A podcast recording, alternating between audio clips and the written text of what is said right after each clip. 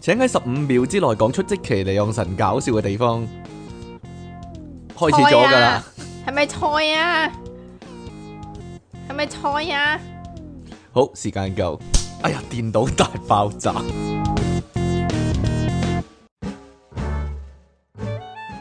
梗係講唔出啦，係係啊係啊，係啊幾耐都講唔出，俾係啊一年你都講唔出啊！係啊係係啊，欢迎翻嚟新一集嘅電腦大爆炸，因為某啲原因啊，我哋耽搁咗一段時間，不過繼續有出體傾同埋苦悶人類嘅救世主，即其亮神啊！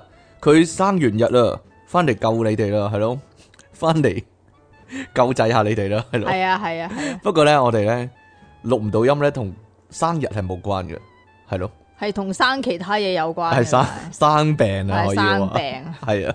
系啦，不過正式開始之前咧，呼籲大家繼續支持我哋嘅節目啦。你可以訂閱翻我哋嘅頻道啦，喺下低留言同讚好啦，同埋盡量將我哋嘅節目咧 share 出去啊。講到留言呢，如果咧你發現咧即其良神搞笑嘅地方呢，喺下低留一留言啦。係啦，如果今集咧係冇留言嘅話呢，我覺得呢情有可原啊，可以話係。得啦嘛，系啊，你亦都可以咧加翻我哋 P 床啦，成為我哋嘅會員啦，咁就可以咧收聽到我哋啊為 P 床會員獨家製作嘅節目啦。其實咧搞笑嘅程度咧可以蒸蒸日上，可以話係根本追得上啊！而家已經係。無論賽斯資料啦，定還是係唐望故事咧，你都可以咧用一個新嘅角度嚟到聽啊，係咯。咁下低咧揾條 link 咧就可以隨時支持下我哋啦。你亦都可以咧用翻 YouTube 啊本身啊嘅支持功能啊。呢度咧有呢個 Super Friends 啊，係咯，有啲聽眾咧都會不定期地咧係支持下我哋咁樣嘅，係啦。咁同時咧，你要留意我哋逢星期二晚啊，就有呢個直播，係啦，每逢八點鐘係啦，八點零啊，夜晚八點零啦，要睇即期兩神咯，都話咯，佢食完飯之後咧，係佢話啊唉唞一陣先咁樣，係係啊係咯，啊通常佢都係咁噶嘛。係啊係係咯啊呢個咧，我覺得係一個嚴重嘅問題嚟噶，講真，因為咧每一日每一日咧每一每日啊每每一日一日啊，每一日啊，係每一啦日，點咧？有係咧，我每係日每日我係呢個人肉鬧鐘，我要咧打電話叫醒即期噶嘛。咁咧，今個禮拜咧，因為我晏晝有堂上咧，我上次講咗啦，喺新加坡咧就嚟生第二胎嗰個咧，係嗰啦，個男人啊係嘛，但係佢係男人嚟啦。 咁佢老婆生第二胎，佢佢死都唔講佢老婆兩個字嗰度離奇 啊！成段對話，好啦，佢真係嚟咗上堂啊！咁啊，我成個禮拜晏晝都上堂，咁我我即期咧喺屋企等啊嘛，咁我話喂，我上完堂你就過嚟誒、呃即係同我會合，咁我可以錄錄下節目啦，都唔會唔會成個晏晝冇晒咁樣啊！咁我咁我兩點叫啊，即期起身，喂，起身啦！我而家上堂啦，快快醒啦，你過嚟啦咁樣，啊咁咧我上完堂喎。跟住 打翻俾即奇，喂，你嚟到未啊？佢話邊度係啊啊佢？仲瞓緊喎，佢仲瞓緊喎， 有冇搞錯啊？呢、個人 呢個情況呢，喺咁耐以嚟呢，唔係第一次發生嘅，佢試過好幾次嘅，係咯。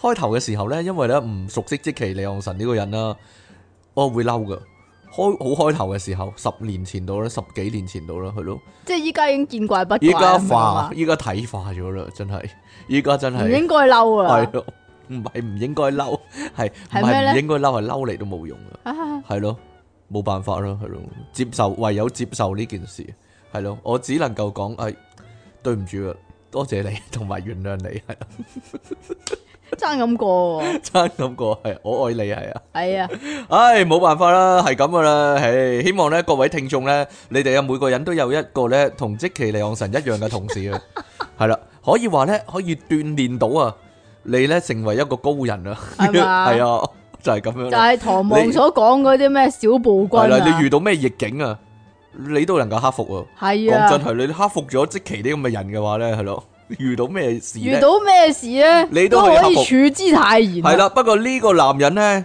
就唔知點解啦，克服唔到啊，佢。唔係佢克服到某啲嘢，但係又克服唔到另外一啲嘢咁樣。系啦，各位搭巴士嘅時候會有啲咩做咧？通常咧都係係啊都係睇電話㗎。玩下電話係咯，或者恰一陣啦。咁呢個男人咧別出心裁啊，可以話係 有啲特別嘅嘢做下咁樣。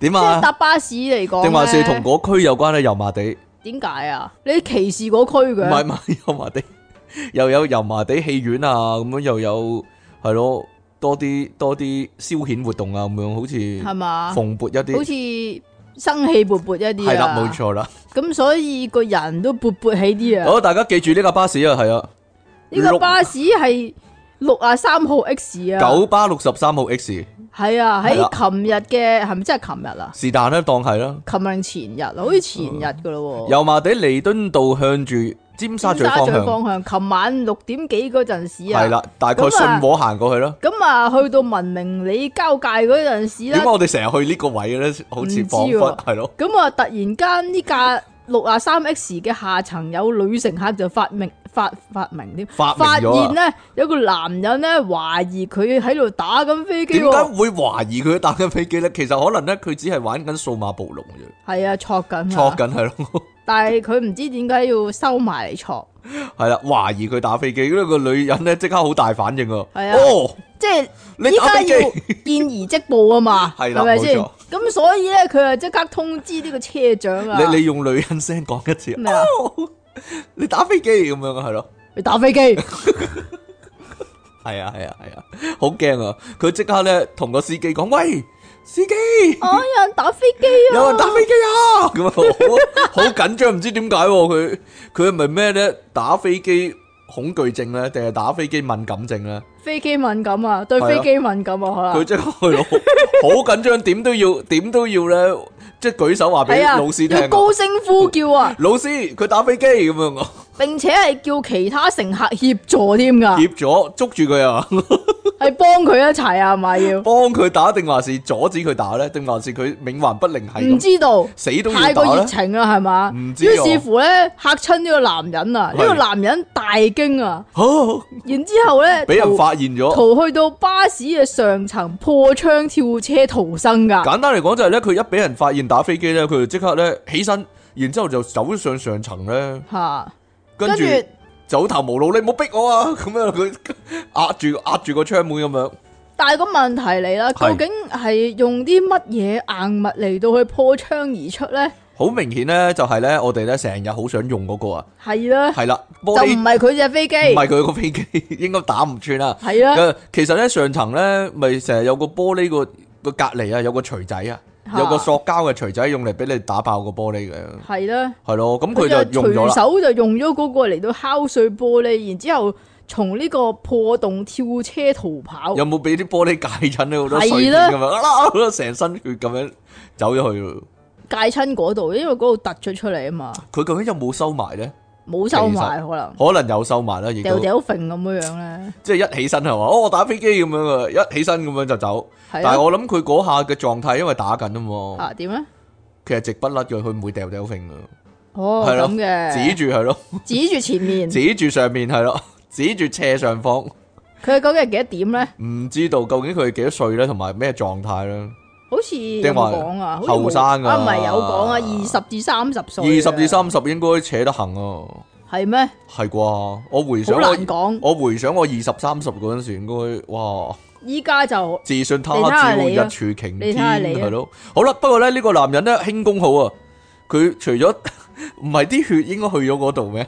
佢腳係步浮嘛頭啊咩？唔係喎，但係佢輕功好喎，一破窗而出咧就走到揾唔到咯。佢話現場彌敦道現場係圍下玻璃碎噶，維下玻璃碎咋？唔啊係係啊，維泰一灘液體咩？你講嘅咋嗱？係咯，佢冇咁講過啊。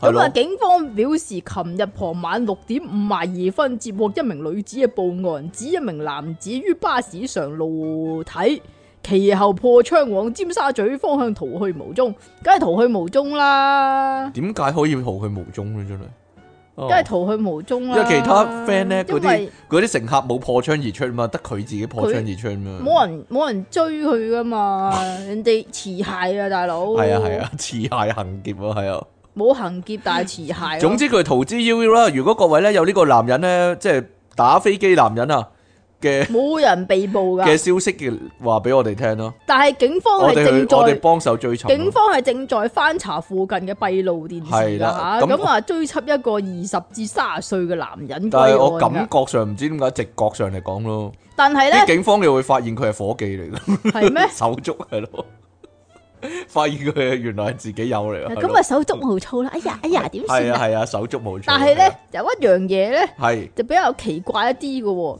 巴士上面有人打飛機啫嘛，點解呢架巴士要由車長駛回車廠度修理嘅咧 因為爆爆咗點玻解璃窗點解要修理嘅咧？因為爆咗玻璃窗，你放心啦，係啊，除咗爆咗玻璃窗之外，係咪都要有啲嘢損毀咗咧？唔係有啲嘢損毀咗，應該有啲诶污跡啦，留低咗啦，係嘛？係咯，有啲飛機友留低咗，唔知啊哦，咁。係咯嘅。好啦，咁啊，講開打飛機啦，咁我呢度咧有個男士咧，佢咧唔就知有。佢係咪因為咁樣所以打飛機？唔係佢好煩惱啊，係咯。佢話咧，佢誒廿五歲嘅男人啊，呢個係一個醫師秘密會客室嘅咩專。嚟㗎？佢話有個專業叫秘密會客室喎，係專講啲泌尿科嘅，所以個秘字係泌尿科嘅哦泌泌喎。泌尿會客室。係有一個泌尿科醫師咧發表咗一個特殊嘅記特殊嘅案例啊，佢話咧有一個咧廿五歲嘅男人咧係上班族喎，佢就求診就話咧佢工作中咧經常俾老闆鬧嘅，每次咧老闆鬧完之後咧就會有一股強烈嘅性衝動啊，跟住佢就會走去廁所打飛機。唔不知過係咧，咪頭先嗰一種啊？我唔知因道，為俾人鬧完啊，所以強烈嘅唔知咩衝動咧，係。就要喺巴士上面做呢樣嘢。佢咧話咧好擔心自己嘅行為係咪有問題，同埋係咪病態喎，係咪我變態咧，定還是被虐被虐狂咧 M 底咧？ 所以咧俾人鬧完咧，反而咧就會想搞嘢咧咁樣咯。不過咧，我覺得佢不清不楚，佢有冇講佢佢又冇講佢老細係男定女，可能佢老細係靚女啦。係啊咯，如果係嘅話，又正常喎我覺得。係咩？唔知道啊！ 你覺得正常啊？如果如果係咯，靚女咁樣鬧完，咁俾個可能靚好女正常鬧完知道會。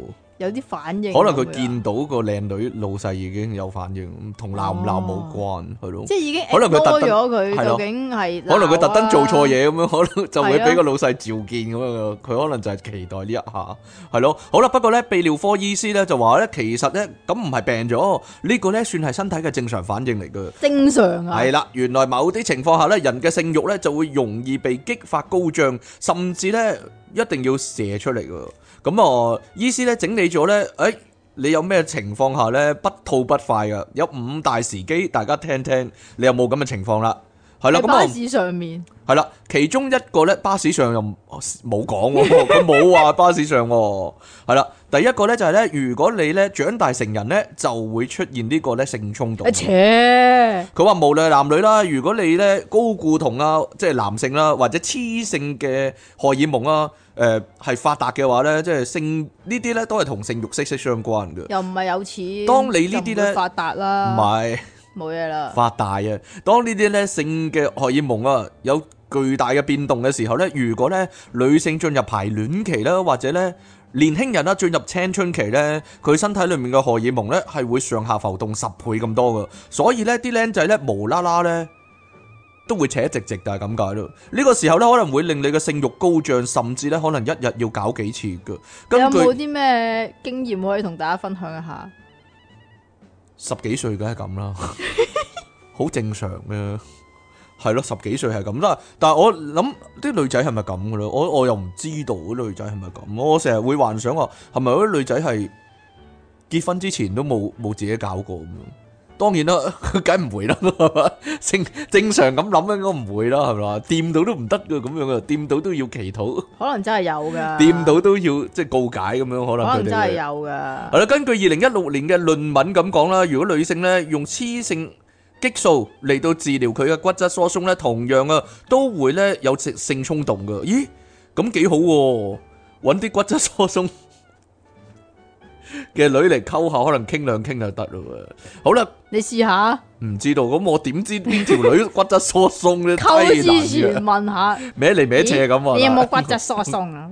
好啦，第二個呢，係啦，咁啊諗起性伴侶呢，就會想搞嘢啦。咁根據美國統計顯示啊，其實呢，夫妻呢，美國嘅夫妻啊，平均三日呢就會搞一次嘢噶啦。因為咁呢，成日想呢，誒同另一半搞嘢呢，其實唔係衰嘢嚟嘅。呢個代表呢，你同佢關係良好啫。但係呢，如果想見到佢，但係又見唔到嘅時候，咁就唯有自己解決咯，就係咁樣啦。男同女都一樣嘅啫，呢個。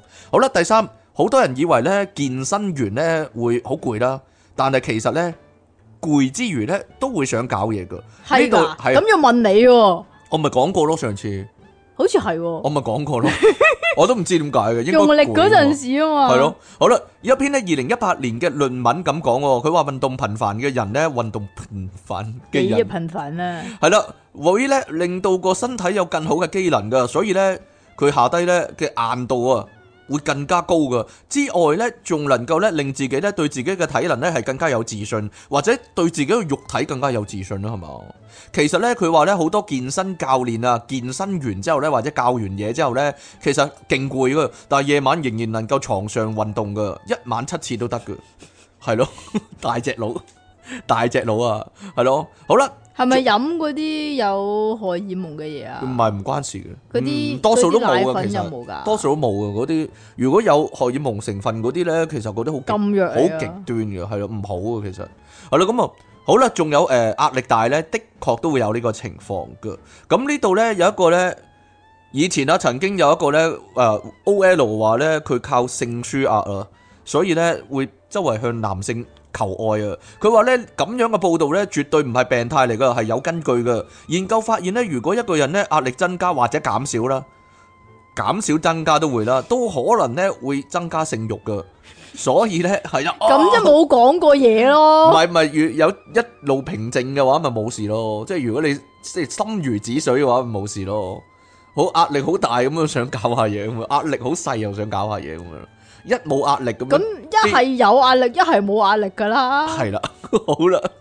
好啦，仲有一樣呢，就係、仲有一個情況，大家可以留意下，就係、呢：如果你長期服用某種藥物而換咗嗰種藥呢，或者停咗嗰種嗰種藥呢，一樣呢可能會你無啦啦都會有性慾噶。呢度呢，有篇二零一六年嘅論文咁講啊，原來呢，四十 percent 用緊嘅抗抑鬱劑啊，都具有呢性慾降低嘅問題噶。咁所以如果突然間停藥或者睇醫生，醫生叫你轉藥嘅話呢。你就可能咧爸爸聲突然間就扯高高喎，點解抗抑鬱突然間就會性慾高漲抗埋嗰樣嘢咧？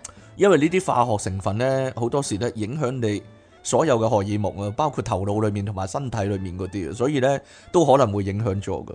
好啦，咁啊最後咧兩位醫師咧我都仲以為抗抑鬱啊嘛，咁你會開心啊嘛， 係乜都冇啊。咁又係喎，乜都平淡晒係。兩位醫師咧都強調啊，啱啱所講嘅五大理由，如果咧你係誒打飛機或者咧突然間有一個性嘅渴望咧，呢啲咧都唔係羞恥嘅事啊，係非常正常嘅，係係正常人係會發生嘅情況嚟嘅，所以大家唔使驚啊，係啦。啊，咁就算喺巴士嗰度咧，喺巴士度咧，唔知點解咧， 係咯，定係 奇怪一啲咯。我上次咧咪講咧飛機上面打飛機嘅。係啊，係咯， 呢、個呢、個就低級啲，巴士上面打飛機係咯，我覺得唔啱唔啱情景咪啊，又一唔樣，啱個情景啦，係咯，巴士上面應該打巴士啊嘛，吓你揾架巴士出去打冇嘢啦，係我第第三個要講咩啊？你嗰個我咯，嗰個啊，哦係啊，哦你啦，我懷疑呢個女警係即其尼昂神嚟噶。呢度咧講緊咧有個咧油站嘅收銀員啊，佢咧唔係幾好啊，淫棍。你要淫講。棍扯皮條，你你你要講咗嗰個標題先噶嘛， 你要講俾人哋知知究竟發生咩事啊！依係咯家。佢話咧，為咗捉呢個死人鹹濕佬咧，即係為為咗捉鹹濕佬咧，咗捉咁呢咧個死人扯皮條咧，應該唔係鹹濕佬啦，扯係皮條啦。即係呃咁嘅。嚇我哋偉大嘅香港警察咧，係非常之非常之偉大噶人，才啊人人才才仔仔，人才亦都輩出噶。所以我覺得你你可能係合乎佢哋資格，我係絕對可以，咪就係咯。我絕對可以啦。啊即應係該你係後備軍，我覺得你你明唔明嚇。啊？依家又唔使嗰啲咩高度限制嗰啲嘢唔啦，係，我就諗緊啊，呢一個咧會唔會就係咧嗰陣時影到咧誒防暴嗰陣時咧，咪有個好矮嘅特零零舍好矮，係咪就係嗰個咧？係啦，呢度咧為咗捉一個咧死人扯皮條咧，因為佢死人頭咧，佢成日去撩嗰啲十二歲嗰啲僆妹咧，話而家咧一定要係十二歲啦。幫佢拉客喎。咁於是咧，佢警方咧接到呢個投訴之後咧，就揾一個女警扮成十二歲嘅僆妹咧去放蛇啊。點知又得手喎？嗰、個僆妹，嗰個女警肯定係好似十二歲啊！即係有幾似十二歲咧？其實點樣呃到人咧？哦，奇怪咯，就算魏俊畢業都十八歲以上啦，係嘛？點樣扮到十二歲咧？邊方面可以扮到十二歲咧唔？知道，係咯副，架撐方面可以扮到十二歲，副架撐你咁樣咯， 係嘛？係咯，扁平足咁樣係咯，捉啫咩？扁平足係啊咯，唔係，但係唔係喎，係啦，咁呢個咧，呢個叫油站收銀員啊，佢話咧涉一嫌。名油油啊係站啦收銀員，涉嫌咧，你有兩個咧十二歲女童賣淫啊！佢話咧可以揾客人咧買你嘅第一次啊！咁啊趁機咧佢會收取佣金喎，跟住咧佢就問兩個女童咧係咪處啦，同埋係咪大波係咪大波使問嘅咩？喎？你係咪處啊？係咪大睇波啊下知大因為唔咧大波啊呢個人咧咧，多數係喺 WhatsApp 嗰度咧去撩人嘅，所以咧佢就冇想睇嘅。咁佢就問兩個女童係咪處嚟噶，同埋係咪大波噶，同埋有冇喂，？其實咁樣係好唔 make sense 嘅喎。我點知啊？同埋有冇睇過鹹片啊？有冇睇過 A.V. 啊？跟住呢，佢就游說不果，叫唔到，反而驚動女童嘅屋企人啊！跟住就即刻報警啦， 哎呦鹹濕佬咁樣咯。警方呢，派出一個女警呢，假扮十二歲女童啊，然之後咧就同收銀員呢見面洽談，係見咗面噶，係啦，要見喎，唔係 WhatsApp 喎，依即家係扮到十二歲咁樣，即刻揾啲女童嗰啲衫俾佢着呢。 咦，我揾啲女童啲衫俾阿即奇着可能都得喎。我依係啦家都着緊童裝啊，咁得唔得？係啊，係啊係啊係啊，係啦，咁去 Uniqlo 揾啲童裝俾佢着係啦，咁啊，係樣啊，啦，係啊，係啊。扮成十二歲女童，咁啊見面洽談啦，咁佢不如有詐，跟住游說對方，喂，誒我幫你接客啦，咁樣啦，女警咧聲稱咧啊我未搞過嘢噶噃，咁我扮晒嘢，呢條撲街扮晒嘢，我唔識噶咁啊，哎呀我未搞過噶咁樣喎，唔識噶，我乜都唔知㗎唔識個得唔得啊？唔識仲好啦，咁樣啦。收銀員咧就話咧可以幫對方咧爭取較多嘅收入啊。咦，未搞過啊，咁就啱啦，多啲啊，知唔知啊？多啲可以收多啲啊。最後咧就被附近埋伏嘅警員拘捕咯。即是話咧一講喂可以幫你揾多啲，跟住咧周圍啲警員點 啊咧就即刻走出嚟撲過去啦。咁啊，通常你咧。唔好你唔好撲，你唔好撲到我塊面先，唔該通。常都係咁噶啦，即係佢油站啊嘛，咁我無啦啦有個人就推個魚蛋檔咁樣賣緊魚蛋啦，跟住有個人就喺度油擦，站唔知點係咯解突然間我冇錯，咁啊好忙啊，有個人又喺度擦鞋啦，跟住然之後隔離有檔報紙攤啦，明明琴日冇係啊，嘛？ 今日今日有報紙攤，然之後咧就一男一女咁樣扮情侶咁樣行嚟行去喎，喺個油站嗰度行嚟行去，行嚟行去咁樣行咗十幾轉喎，但係嗰個收銀員咧都係不如有詐噶。好心啦，死懵佬，你你真係走去做扯皮條，你真係。然之後咧一問價咧，咁就周圍啲人咧就咁表露身份啦，哦，全部就撲過去啦。咁啊，佢唔會覺得奇怪嘅咩？啊，點解今日突然間咁好生意係咯，點解今日嘅近嚟咁多人，同埋個魚蛋檔嗰條友咧，就會有個耳機喺度成日講嘢嘅啫， 係係咯，嘛？係咯，兩個情侶咁樣又喺度行嚟行去，又喺度不停講嘢咁樣啦，係咯，好奇怪咁樣啦，係啦，咁啊，但係咧佢都不如有詐啦。係弱智嘅，咁呢個被告咧叫做沈天偉啊，記住啊，哇沈天偉。開晒名喎，廿六歲，報稱咧油站收銀員，但係佢冇講係乜嘢油站啦。如果唔係咧，我撞下佢啦，走去揾啦。喂，沈天偉係咪你啊？咁樣咯，係咯。咁啊，佢承認三項咧企圖促致另一人誒違槍嘅違槍記罪啊，成違槍記罪啊，圍速槍嘅。促致另一人成為槍記罪喎。點解唔叫咩罪教唆賣唔叫教教唆唆賣賣淫淫咧？就咁。係係啊，咯，案件咧屬區域法院案件啦，咁啊移師去到西九龍法院處理得嘅。啦，冇嘢啦。控方透露咧，被錄被告咧本秘身咧佬啊，係有非禮同埋遊蕩罪案底嘅。咁我 咁樣啊？啊，好啦，咁啊呢個咧，不如我講埋少少啦。咩原啊來女事仲有係啊，女事主咧係 X 同埋 Y 啊，大家小心啊！你哋個睇實你 X 哋啊同。埋 Y 係啊，睇實你個女啊！咁啊，當時咧就係十二歲啦，就讀中一啦，兩人係同學嚟嘅。二零二二年三月十七日咧，X 透過同學咧認識被告嘅，唔知佢同學點解識得呢個人啦？可能佢同學已經係領咗嘢啦。周咁圍聊噶嘛呢咁啲。喺 WhatsApp 透露咧，自己咧，唉，我就嚟升中二啦，跟住就問佢係咪有性經驗啦，又話咧 X 啊，只要喺被告安排嘅地方咧同男人搞嘢咧，或者介紹其他女仔俾被告咧，就可以賺錢噶啦。而咧，如果 X 提供 free pay 服務咧，就賺得更多喎。咁被告亦話咧，如果 X 提供服務咧，佢會從中抽取兩成或者三成嘅，呢個賤格嘅。跟住一樣嘅，佢佢其實同咁樣。長嘅，同樣道理嘅套餐嚟嘅，跟住就即刻問啦，阿、X 你係咪大波同埋係咪柱啊？咁樣，阿、X 全好部都話緊要嘅。係啊係啊係啊啊，係啊係啊係啊咁樣啦。嗱，大家留意呢個套路啊，咁啊肯定係衰人嚟嘅呢啲。不過 問阿即奇，喂你係咪大波同埋唔係柱啊？係啊係啊係啊係啊係啊！我覺得咧呢啲咧可以話咧點啊？ 大家爾虞我詐啫，係咯。點啊？以如我詐啫，係咯， 即係我呃你嘅時候，你又呃翻我咁樣，即係點？ 呢啲係好咯，冇嘢啦，講完啦。究你竟明唔明啊？大波同埋柱係有有分歧嘅喎，通常係咪啊？都通常都係矛盾噶，係咧。嗯，又或者好肥呢個肥妹咁樣。我咁 OK 嘅。嗱，你都係有啲歧視嘅成分。係你講啊咁，我哋不如嘛探討下點解個女警啊，廿幾卅歲可以扮十二歲咯？咁可能佢又係你嗰嗱，句你嚟啊咯， 你，你想講咩啊？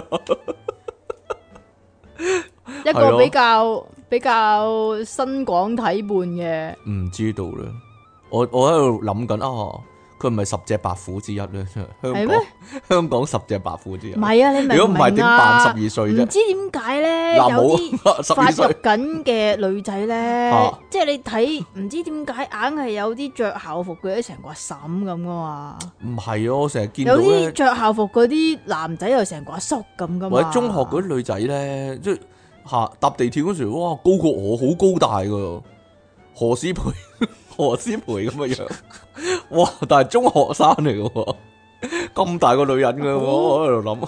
好難講嘅， 咁我係咁可能人哋早熟啊嘛，唔係咁九歲嚟 M 咁咁啊，嗱，你啊！咁啊唔唔會白虎噶系啊，啦我。點知你啫？係啊，好啦，大家有冇呢個煩惱咧？如果冇有呢個煩惱嘅話呢，就不妨可以參考下以下嘅，吓，有冇懷疑自己生腎石咧？或者係，係啊，或者係咯？因為可能醫生話你生腎石咧，有神者之石啊。係吓，我估到你會講噶啦，死老 土！我我就係唔講啊，死都唔講噶啦，真係係咯。係咯，隱隱作痛個腎嗰啲，係啊哎呀有腎石咁樣啦，咁點算咧？呢度有可能有一個辦法可以幫到你，係啦，但但係係香港要有冇呢個？但係冇啊，要去一轉美國啊。哎呀，美國嘅新澤西州啊可能要去係啦一去，就真係咁。呢度咧有講法咧，就係話如果去迪士尼樂園玩呢個叫做巨雷山驚險之旅嘅話咧，係有機會啊！係係有機會醫得翻你嘅腎石啊，係震咗啲腎石出嚟。係可以唔知點解咧飛咗你啲腎石出嚟 噶。係啦，呢度咧有個腎 有個患腎石嘅女性啊，有個佢叫咩啊有法輪啊個叫法輪啊，唔係法輪功啊，係佢係法輪 Stephen Stephen Fallon Fer 科科倫輪啊啊，科倫啊，係所以啊，係法輪啊。係啦，咁近日咧就喺 TikTok 嗰度分享個。腦殘嚟嘅呢個 如果你係患有腎石俾啊腎石纏繞嘅人士，你可以試下一個試偏下一個方，偏方，就係去佛州佛羅里達州啊，佛州奧蘭多嘅，咦？係啊哦，奧蘭多嗰度啊，我去過嗰奧度蘭多迪士尼，哦，呢係啊個女人係嚟自新澤西，佢啊去咗奧奧蘭多係啊嗰度。我去咗，我去過呢個奧蘭多。你有冇玩呢個巨雷山驚險之我旅？覺得應該有啊，有你冇理講啊由唔玩嘅英文啊 Big Thunder Mountain Railroad。 ，Railroad 啊。 Railroad 嘅過山過車，山車係咁咧，哇！佢仲拍埋片添喎。啊，法倫真係去咗迪士尼啦，真係去咗迪士尼咧，坐呢個 Big Thunder Mountain Railroad 啊吓，咁佢哋咧就坐後排，嗱，記住啊，後排係好重要噶。係啊，咁咧因為有個文章講咧，一佢定要話所坐有文章都咁講啊啊，坐後排咧，先至可以排出腎石噶吓。似乎咧佢仲要為咗增加成效咧，佢係坐兩次添噶。坐咗兩轉呢個過山車，但係要排好耐喎，冇花 fast pass 嘅話， 誒、有坐就係兩次喎係咯，可唔可以？ 一個可鐘唔可以對尾賴一死？個鐘咁可唔樣，可以賴死黐嘅？線梗唔得啊唔得啦噶，，要再再排。哎呀！係啊係啊係啊。咁呢個排腎石之旅結束之後咧，如咁果啊，如果你賴死咧，點啊佢哋咧就會問你啊，You come from China，You come from China Chinese 咁樣 係咯你講嘅咋 嗱？係咯，我我一個排就等於全部人排咁樣咯，又又嚟呢招咁樣。哦，講下啫，我聽翻嚟都係係咩係但係我未知係咪真實，因為我我持懷疑嘅態度㗎，你係嘛係我一路懷疑呢件事嘅，冇呢理由個咁呢嘅，啲都係傳係啦聞嚟傳聞嘅啫，嚟嘅，可能抹黑嚟嘅呢啲，係啦係咧，係啦，好，繼你唔可以續，咁講噶。繼續唔該，咁呢個法輪咧就走咗之後咧，就同佢個 friend 咧就買啲紀念品就搭飛機翻屋企佢啦。真係為咗坐兩次過山車嘅啫喎，啊係啊，咁嗰晚就走㗎佢話咯嗰晚咧，當天晚上非常痛苦啊啊，好唔知痛點啊解， 因為咧連晚餐都食唔落啊。 係好痛嘅，因為但係沒想到，係隔日朝早醒來嘅時候，佢真係屙出嚟咯，原來係真係得噶。係佢話佢好震驚，我真的很震驚，因為我已經排出了腎石係佢。啊， 如果靠個離心力啊，影片最後仲要咧，影到佢咧係真係屙咗啲一顆小硬物喎，啊有冇血㗎？我鬼知啊！通常有血跡㗎證明呢個方法係有效哎噶。呀，通過通過個夾出咗呢嚟個點啊？啊係咪白虎啊？好痛 啊，係咯，得未啊？係咁呢個影影片啊引起熱議啦，至今已經有一百一十萬嘅觀眾睇過啦。咁啊，網友們都紛紛回應㗎，佢話咧，說實在啊，這個方法很碎、喎。佢話好有型啊，cool， cool，飛去迪士尼就係為咗排出腎結石，比起去醫院更加平，亦都更加好玩、喎。跟住有人話咧，我在泌尿科醫生辦公室工作，從現在我已開始我要告訴患者呢個方法啦。好啦，大家覺得咧呢個係玩啦，但係咧其實咧誒原來係係真噶，真係竟然有㗎係真噶喎，因為咧呢、呢個密西根州立大學咧，密西根州立大學英文啊，咩 he met chicken stage 點樣 university 咩黐根啊？呢度唔係 chicken 咪 chicken 啊，係咯，係 啊，有名譽教授咧叫做沃廷格啊，David 屈哇沃廷格咯沃廷格係咯。咁佢喺二零一六年咧就有一個實驗咧，就係、發現啊，搭過山車可以幫助腎石嘅患者排出腎石嘅機率咧係接近七成啊！可能咧呢個醫師咧呢、 個呢、個 啊沃廷格咧，佢帶咗好多咧有腎石啊！你係咪有腎石？你係咪有腎石？唔咁係啊，啊全部上車啊！佢話佢喺腎臟個 3D 模型嗰度咧就複製咗啲結石啊，即係點啊？係跟住佢然之後坐咗廿次巨雷山驚險之旅、喎，結果發現如果真係坐喺最後一排嘅話呢十次排尿有七次係成功排出腎石嘅。不過亦都發現只有巨雷山驚險之旅係可以成功、喎，即係其他過山車係其他係唔唔 work 噶。係咯，你一定要坐巨雷一定山，要去坐巨雷山先得噶，係咯，因為不可思議啊真係。哎呀，好啦，如果 咁如果你係以為自己有腎石，其實唔係咧，咁就唔好坐啦。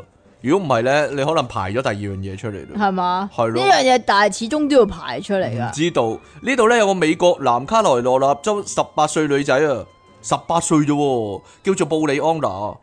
哇，我唔識讀喎 b i l l Anna Burton Brianna， Brianna Burton 係啦，突然間呢，啊劇痛啊，以為自己腎石啦，咁佢就緊急去睇醫生啦，竟然呢，以為自己腎嗯石逼咗個女出嚟， 竟然竟嗰然個位置係咪？逼咗個女出嚟喎，嗰個位置係咪有啲唔同咧？唔痛知道嗰個痛嗰個位置。總之痛，我唔點解唔覺得自己肚屙呢？咁布里安娜咁講喎，舊年咧九月八日啦，凌晨四點啦，佢瞓瞓下覺，突然間痛醒啊啊！佢話呢，當時呢非常想去廁所嘅，但係呢，佢就諗，唉，算啦，繼續瞓啦，係咁樣凌晨四點咁樣咯。結果十分鐘後呢，痛痛到呢好似俾車撞咁樣，所以呢就叫醒阿媽啦，喂，帶我去醫院咯，我死咯我咁樣咯。咁啊，布里安娜以為呢劇痛係因為呢腎石喎。無啦啦十八歲女覺得自己有腎石啊，可能咁佢我好少飲水咧唔，知道你咁樣咯，係啊，冇諗到呢醫生檢查發現呢，原來佢宮縮啊，你就生啦喂，阿、阿女，公佢熟佢話永遠唔會忘記呢護士話俾我知呢，我懷孕啦並且呢就嚟生得喎，當時呢震驚到呢，甚至喊唔到啊，唔識喊啊，跟住咧就被帶去產房咯。咁布里安娜咧唔俾阿媽打死，美國可能唔知好平常咧，咁你必多件都要養噶，你 真係唔係平唔平常嘅問題啦。咁啊，佢話咧，誒、第二日啦，七點三十六分咧，四點去到七點，順利生咗個女啊，佢改咗名叫奧克利啦，奧克利係啦。咁啊，佢話咧，就算抱住啱啱出世嘅女啦，佢仍然冇辦法理解哦，點解好似我抱住粒神石咁。點解會有咗嘅咧？因為咧懷孕期間咧，佢完全冇肥到嘅，亦都冇出現任何妊娠誒妊娠嘅症狀㗎。真 心啊？妊娠英文嚟嘅妊娠嘅症狀，佢冇嘔啦，啊乜都冇啦。佢話咧誒啲 M 都冇異常嘅喎，嗰九個月係照嚟 M 嘅喎， 吓，嗰幾個月係照嚟 M 喎，嚟到最尾嘅喎。真係㗎？佢話咧，就算接受過驗孕棒嘅測試咧，亦都顯示佢係冇嘅喎。咁但係好明顯啦，其實佢暗馬底知道啦，係嘛？係啦，佢有搏嘢啦，起碼起碼佢有搏過嘢，人啦，起碼佢有搏過嘢啦，係所以嘛？佢話自己有嚟 M 係咪都係假嘅？可能係離假 M 啊。唔係啊，知道啦，係咯，咁我總之佢話不可思議啦，咁啊，後來咧布里安娜就冷靜落嚟啦，接受咗咧呢個突然間出世嘅 B 啦。由於佢事前冇任何準備啊，開始嘅時候咧，佢同屋企人都非常緊張嘅，但係而家咧佢就好熱愛成為新手媽媽嘅自己啦。佢話咧，哎。雖然個女係意外嘅驚喜啦，但係有咗佢咧，真係因禍得福啦。任何事情咧都唔能夠令我咧放棄做佢媽媽啦，咁樣咯。可能個女好可愛咯，唔知道啦。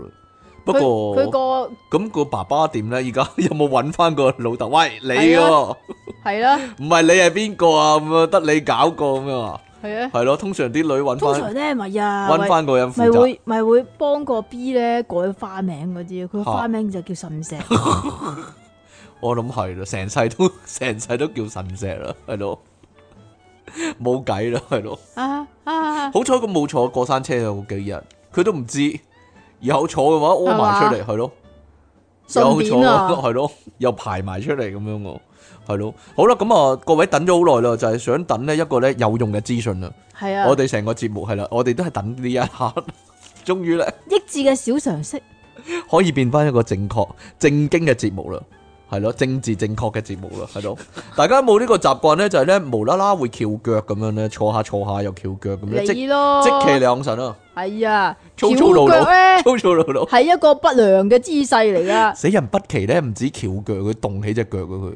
死人動起嚟翹啊！ 唔係動起你翹，食飯嗰時動起只腳就 你唔好爆人哋啲嘢出嚟啦，唔俾嘅 咩？吓食飯一定要吓擺平只腳嘅咩？冇嘢。動你動起食先過癮噶嘛！真係好想咧揾佢咧，喂去餐廳食啊，咁佢一樣動起只腳咁樣， 咁啊犀利啊咁啊。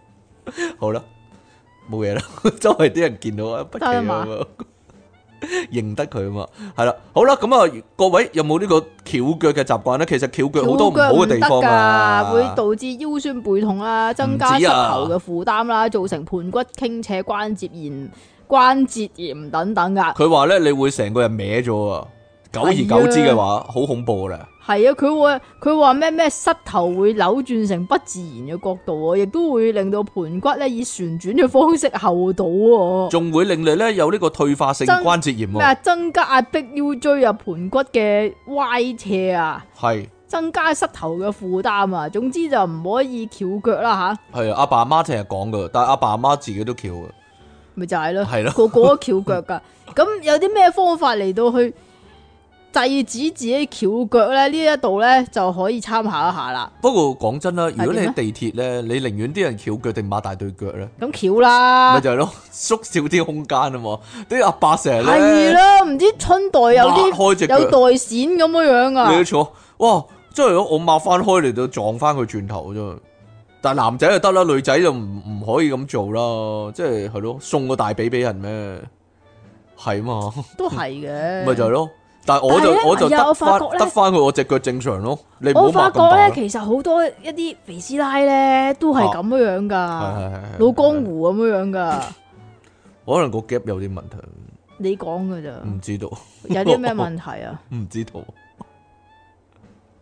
有即系啊係咯因为唔系白虎啊，系嘛？唔知啊，嗰度嗰度成日有阿好多成日嘢阿啊。渠講嘅咯，成碟燒牛肉咁樣咯，嗱，你讲噶 咋？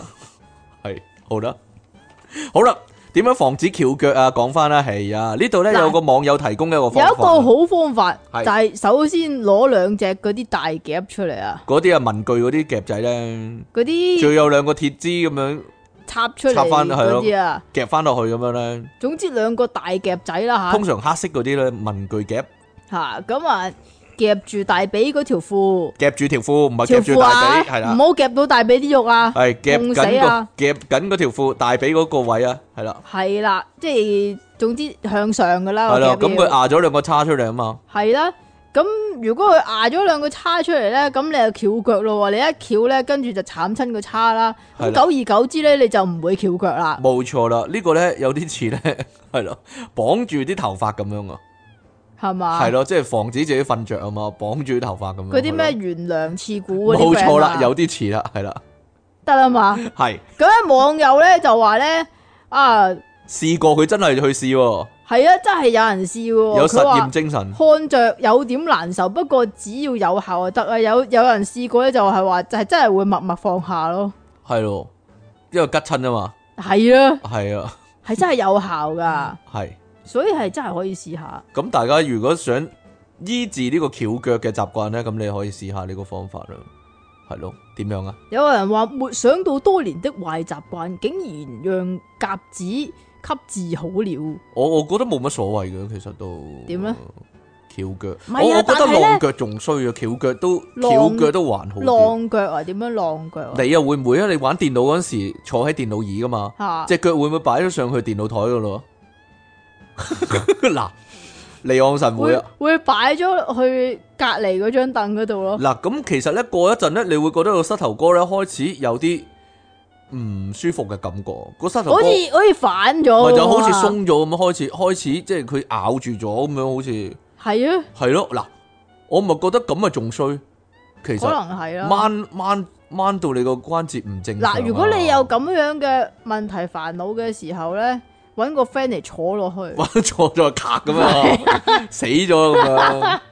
咪就係咯，嗱，你坐喺電腦椅嗰度，你不自覺咧會晾上去個電腦個凳度，你個人咧就會想好似瞓落去咁樣。但係當然啦，個電腦椅唔俾你瞓落去嘛，但係你只腳都係晾咗上去咯。咪有啲電腦椅係可以瞓落去嘅。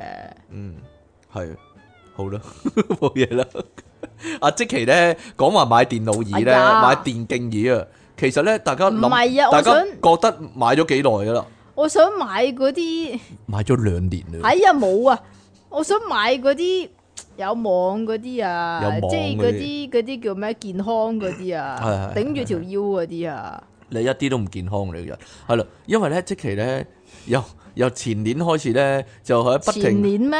舊年定前年咧，不停咧去嗰啲電換節啊、電腦展啊、咩電點啊腦嗰啲鋪頭啊，就不停咁樣坐凳去。睇嗰啲電腦椅喎，嗰啲喎但係買到依家都未買喎，唔知點解佢買一樣嘢可以睇咁耐啫，好奇有好怪，多考量嘅因素啊奇怪人㗎嘛嚟咯。如果俾我嘅話，爽爽快入去買呢、個，俾錢走就係咁啊樣咁。你試唔真，你咪就係會買咗好多冤枉凳咯。冇啊冇冇冇冤枉啊真係。好啦，咁啊各位，如果你哋咧對於電競椅咧有啲咩睇法嘅話，都可以俾係啊啲建議啊，李昂臣。嗰啲健康嗰啲啊，唔係要電競嗰啲啊，健康椅啊，其實係嗰啲叫咩咧？健競椅，唔得唔係啊，得？得唔得啊？呢個健競椅係啊頂頂住條腰嗰啲啊，係係啊，係係。阿即奇發明咗一樣嘢啊！咩啊？係，啦，如果咧你哋咧去 Daiso 啊，或者咧去嗰啲健康嗰啲地方咧，健康佢有樣邊啲健康嘅地有方啊？樣嘢咧就係咧，你坐喺個凳嗰度啦，咁佢咧會有嚿 cushion 啊，定係咩啊，揞住個背脊嘅咧，啊，係咯。咁我嗰個嘢咧，嗰個嘢通常都係三角嗰形。個嘢係三角。形啊嘛，係咯。係阿啊即奇幫佢改咗個名啊，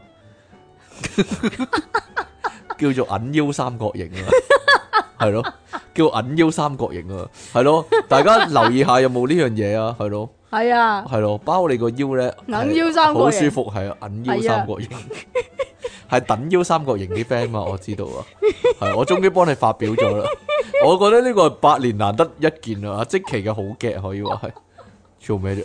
系嘛？我我难得讚賞人嘅係咯，但係呢個真係好嘅， 都令我開心咗一陣。係咯大家留意 下呢個銀腰三角形，因為係啊即期你不如影個相俾我啦，我做今期封面啊好啦啦，，呢個銀硬硬腰腰三角銀形，腰三角形係咯，銀腰三角形係啦，係你啦，阿可媽以。話痛啊嘛，跟住 可以唱出嚟噶嘛，系咯。好啦，咁我哋今日節目時間去到呢度啦，我哋又學咗啲新嘅知識啦。多謝即其利昂神嘅提供，我哋下次翻嚟呢，就到我哋正式嘅題目啦，係咯。我哋想講嗰啲勾咗嗰啲嘢啊嘛，勾咗邊啲嘢啊？勾咗嘅嘢。你如果咪勾咯，你係係係勾不過勾不勾。過我哋嘅節目成日都講呢啲噶啦，就係講咗出嚟，而家十五歲以下嘅僆仔係聽唔明嘅嘢，係咯，但係我哋係明嘅嘢，係咯，我我成日想揾翻一紮呢啲咁嘅嘢，例如以前咧，我講個例子先啦，你哋你哋考慮下，以前咧考慮講電話咧，咪會話喂撥個輪係啦，啊，發個輪俾我，發個輪啊，發個輪啊，係咯撥撥。個輪發啊，個輪俾我咁樣咧，而家啲僆仔梗係唔會明啦，依家電話冇輪噶嘛。冇輪用系咯啊。哎呀，但系我我喺度思考呢個題目嘅時候，我就諗哦，劉德華以前喺戲裏面講啲嘢，全部都係呢啲咯，係咯係咯咩揸揸水啊交呢啲啊水費嗰啲係咯， 弱智嘅條友。好啦，咁我哋咧去到呢度先啦， 下次翻嚟就係呢個題目啦喎，係啦，outdate 嘅嘢係啦，我哋下次見啦，拜拜。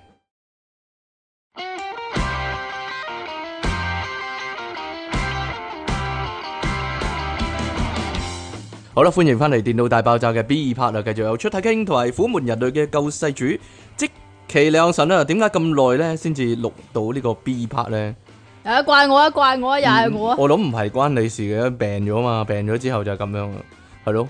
本來呢個我諗住爽爽快快出嘅，係啦。咁啊喺直播度都講過好多次啦，就係勾咗嘅嘢。不過正式開始之前呢，呢集都勾咗啦，其實我哋個節目都勾咗噶啦，係啊係啦。正式開始之前呢，呼籲大家繼續支持我哋嘅節目啦。雖然係一個勾咗嘅節目啦，喺度你可以咧訂閱翻我哋嘅頻道啦，喺下低留言同讚好啦，同埋盡量將我哋嘅節目咧 share 出去啊。咁大家咧要諗啲新穎嘅方式咧嚟到將我哋嘅節目咧 share 出去。唔知咧會唔會有啲唔好 friend- 用啲勾嘅方法嚟到去 send send 我哋嗰個。吓，你你就 share 我 share 哋我個哋嗰個節目節目係咯，唔知會唔會有啲 friends 咧，即係幫我哋喺啲電車啊、嗰啲巴士嗰度咧賣廣告嗰啲咧，係咯，係冇噶。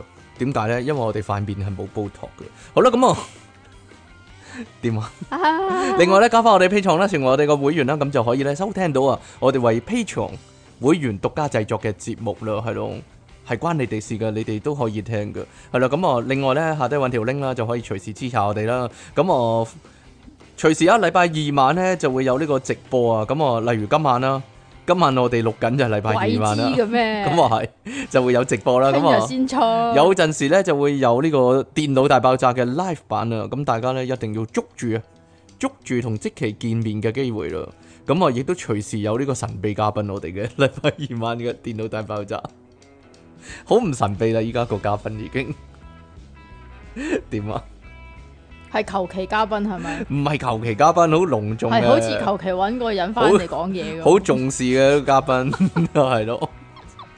有冇啲更加隆重嘅嘉賓咧？係咯，遲啲可能會有啊，係咯。我聯絡緊黎明啦，係咯，嗰啲聯絡唔係到嘛，但係冇 聯絡唔到啊，聯絡緊，但係唔一定係聯絡得到嘅，係係啦啊，係啊，就係咁樣啦。係啊，好啦，咁我哋咧個電話係咪黎明嗰個貨櫃嗰個電話嚟打嘅？今日講勾咗嘅嘢，一開始講黎明都啱嘅。點解啊？勾咗嘅嘢係。 其實咧，我有陣時有啲咁嘅感覺嘅，好夢幻嘅，即係咧。喂，你睇下阿黎生依家仲喺旺角有大大個 City Bank 廣告啊，嗯點勾啊？因為對於細路仔嚟講咧，黎明咧就好似我細個嘅時候咧，啲大人講譚炳文一樣。哎呀，係冇分別㗎，你啲弱智啊，係冇分別㗎，因為佢係我出世之前已經做緊戲嘛，然之後延續到我出世之後，到我有意識睇戲嘅時候嘛，咪黎明對依家啲細路咪咁嘅感覺咯，係咯，十歲十幾歲嗰啲咪咁嘅感覺咯，係咯。但係你以前嗰一代你唔會中意譚炳文啊、青山啊嗰啲噶嘛，但係呢依家呢一代係都有人中意翻黎明嗰你啲覺噶嘛。得啫？唔係我覺得咯，唉係真係有咯。個情況就係咁啊！如果咧講緊廿年前嘅嘢，而廿年前你係未出世嘅話咧，你就會覺得嗰啲嘢咧係好耐好耐以前嘅嘢。但係如果講廿但係依家年前，如果講廿年前嘅嘢，你係出咗世嘅，你係已經大個嘅，咁你就會覺得廿年前嘅嘢其實好近期嘅嘢唔。係，但係嗱咁樣嘅，即係譬如我細個咁樣啦，咁我都會睇翻李小龍嗰啲戲噶嘛， 係，我諗而家細個啲人都會睇翻周星馳啲戲嘅。絕對會啊系。咯，但系其實周星馳唔拍戲嘅時候，佢哋仲未出世噶嘛， 即係嚇！係咯，但係即係如果我細個，嚇我會睇翻嗰啲獨臂刀嗰啲咧，咁又好似有少好少舊嘅，你就會覺得嗰啲係啦。吓但係如果依家嗰啲細路可能睇要睇到審死官咁樣咯，唔係可能再落少少啊，可能可能要睇到半斤八兩嗰啲咧，佢就會覺得就好哦舊啦就會有翻我以前可能我細個如果睇《獨臂刀》嘅話，哦嗰種好舊嘅感覺哦呵嗱嗱嗱，俾個測試先啦啊。你覺得謝霆鋒係咪近期嘅歌 星？講真，講真，唔喂，佢仲 佢仲講真存在係㗎，唔係大佬。佢係咪近期紅嘅歌星啊？你覺得？我我有咁嘅感覺噶，先至恐怖。跟住諗翻，唔係喎，佢紅嗰陣時係廿年前噶啦。其實佢好紅恐怖。佢紅嗰二零陣零時幾咧，年嗰個二廿年前噶咯，佢出道嗰陣時好似大概係九七年，吓係差唔多啦，但係佢好細咯嗰陣時，九五咁啊嗯九六佢嗰陣時97十六歲啫咪嘛，就係咯，咪就係咯，所以其實佢年紀唔係好大嘅咋，佢大我一兩年。就係好。啊恐怖嘅一件事就係，咦？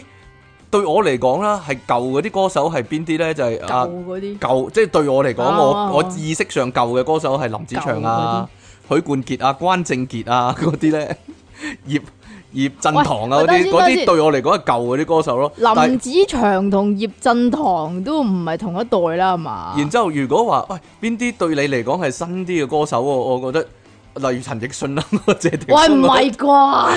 嗰啲對我嚟講係啲新嘅歌手咁樣咯， 係啲新啲嘅歌手咯。你唔好問我而家係咩歌手，我已經係完全唔，係依家你你 我就係一個歐嘅 OK，人類啊等下可以先，等話下先係。你撇除 Miva，係你 up 一啲新啲你聽過嘅歌啊？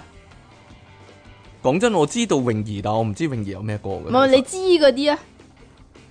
衞蘭嗰大哥咯，大哥啊，仲要啊？大哥咯， 我淨係識呢首啫，係咯。唔係喎，你有聽小心地滑嘅小喎，心地滑我知，有聽過，係咯都。OK 啊，係嘛？都 OK 嘅，但係係咯，但係再新啲就應該冇啦，呢首應該係最新啦，我唔知啊，真應該係係年度金曲啊真呢係唔首。識啊，真係唔都唔會係真係年唔度，識點都唔會係不年過度算金啦，你曲啊你都你都冇聽 Mi- 冇聽過 Miwa 嗰啲啦，冇，唔係你你喺麥當勞咪聽到嗰啲咯，哦哦嗰 啲咪啊，被逼被逼聽到咯，係咯。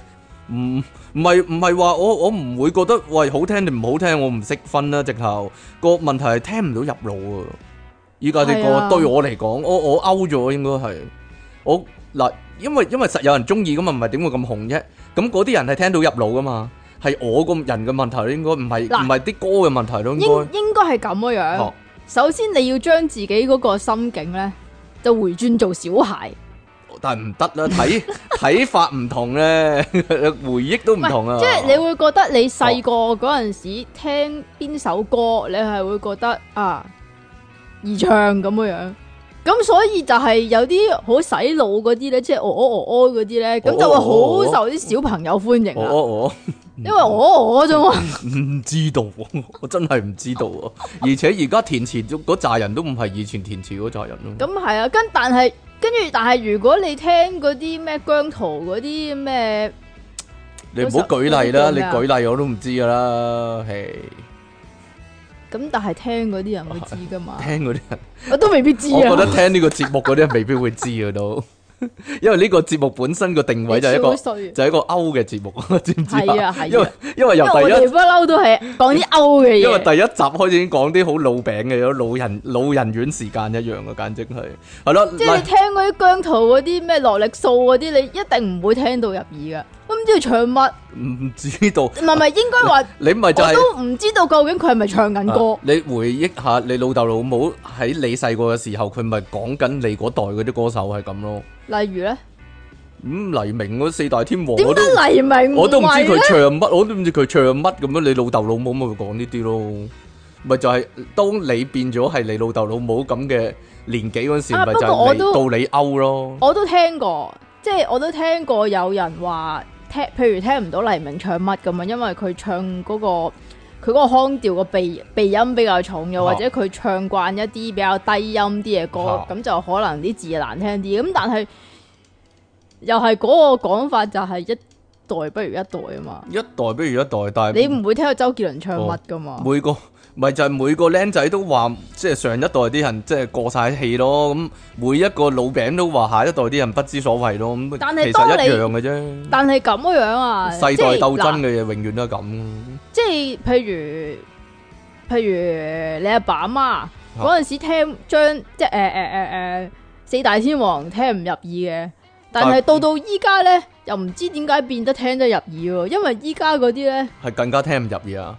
我唔 知喎，係聽唔到啊，係咩？我唔知道喎，真係係咯。例例如説啦，對我嚟講，許志安我係永遠都聽唔入耳許志安嘅。許志安係我永遠聽唔入耳，點解咧？你覺得佢點咧？把聲難聽啦，基本把上聲啦，同蘇同蘇永康嘅問題一樣，把聲難聽，其實係係咯，蘇永康好好咩啊？好嘔啲歌出嚟啊，唔知道喎，越係呢啲歌星咧，我哦越中意扮佢唱歌啊係啊，你明唔明啊？點解啊？因為因為易扮咯。嚇同埋佢啲嘔啲歌出嚟啊咧，咁你咪唱古巨呢咯？係啊，哎呀呀呀！分開家去念瓜。好難聽啊， 唔該。永遠都咁啦，假音假音人啊嘛，佢自己本身把聲係點嘅唔咧？係係一係定要尖起把。冇從前情人黐線，呢啲係無春代啊！啊，唔係，我想講一樣嘢係先，就係咧，依家啲人咧唱歌都係咁啊！咩啊？依家啲人唱歌都係咁啊！係點啊？ 哦，即係男死下人，死下咁樣，男人唔知點解硬係飆到高音，就話哎呀好犀利，好犀利啊咁樣樣噶啦嘛。啊但係之後咧就可能唔同講法啦，啊嗯因為依家咧你睇下啲 AI 嗰啲咧，其實 AI 模仿唱人唱歌咧，係如果如果、嗰個嗰、個調係比較高嘅話咧，佢哋會比較模仿得似嘅。一去到啲低音嘅話咧，佢哋就炒埋一劈嘅。啊哈所以其實 AI 應該係模模仿唔到低音㗎。嗯，你睇翻之前嗰啲誒，聽翻之前初音嗰啲咧，其實都係叫做模擬器啦。嚇咁、但係佢冇模擬某一個歌手嘅唱腔啊嘛。咁咁都係初音係最受歡迎，係因為初音係唱比較高音啲嘅歌，但係嗰啲咩連音鏡音嗰啲就係嗰個聲唔同咗，係比較低音一啲咧。嗯我諗如果咧，就炒埋一碟噶咯，就唔好聽噶啦嘛。如果依家係十五歲以下嘅人聽緊嘅話咧，完全啱先即期嗰段係唔知講乜嘅，點解啊？咩叫初音咧？初音都唔知，點解十五歲以下嘅人會知咩係初應音該咧？知啊嘛。我初音諗未必知啦，初真係。係音你覺得，初音你覺都得勾咗啊就！係你覺得近期嘅嘢咯，其實已經係十五、初二十年，音都已經係20年前嘅嘢咯咪就係唔近期。咪就係唔近期咯。其實咁但係依家有邊個係都係嗰啲唔理呢啲嘢模擬器咯啊，直頭唔理呢啲嘢咯，冇唱歌模擬器依家。冇唔理咯，直頭依家依家興係 AI AI 係啦，淨係講 AI 咯但係 A I 係講緊嘅係模仿 啊嘛。吓，係咯。好啦，咁我其實咧講我哋之後嗰啲咧，如果你唱歌咧，你再係嗰啲男人唱高音咧，成一屎噶係啦。咪啊？嗯哼，之後唱歌嗰啲啊應該，所以我嘅機會嚟唔啦，係啊，我你就冇份我啊，純粹低音係咯，唔 係啊，低音人係啦，係咯你。純粹係難聽嘅音。其實我哋隨口講啲嘢都係勾咗嘅嘢。係啊，講真係啊，係啊係啊例如你說一啦，開聲就應該勾我咗哋。我哋講嗰啲咧，其實我哋嗰代先至會講啦，依家啲人應該唔知啦，借咗聾耳陳隻耳咁樣咧，你講呢啲。係啊唔係咩？你話咧？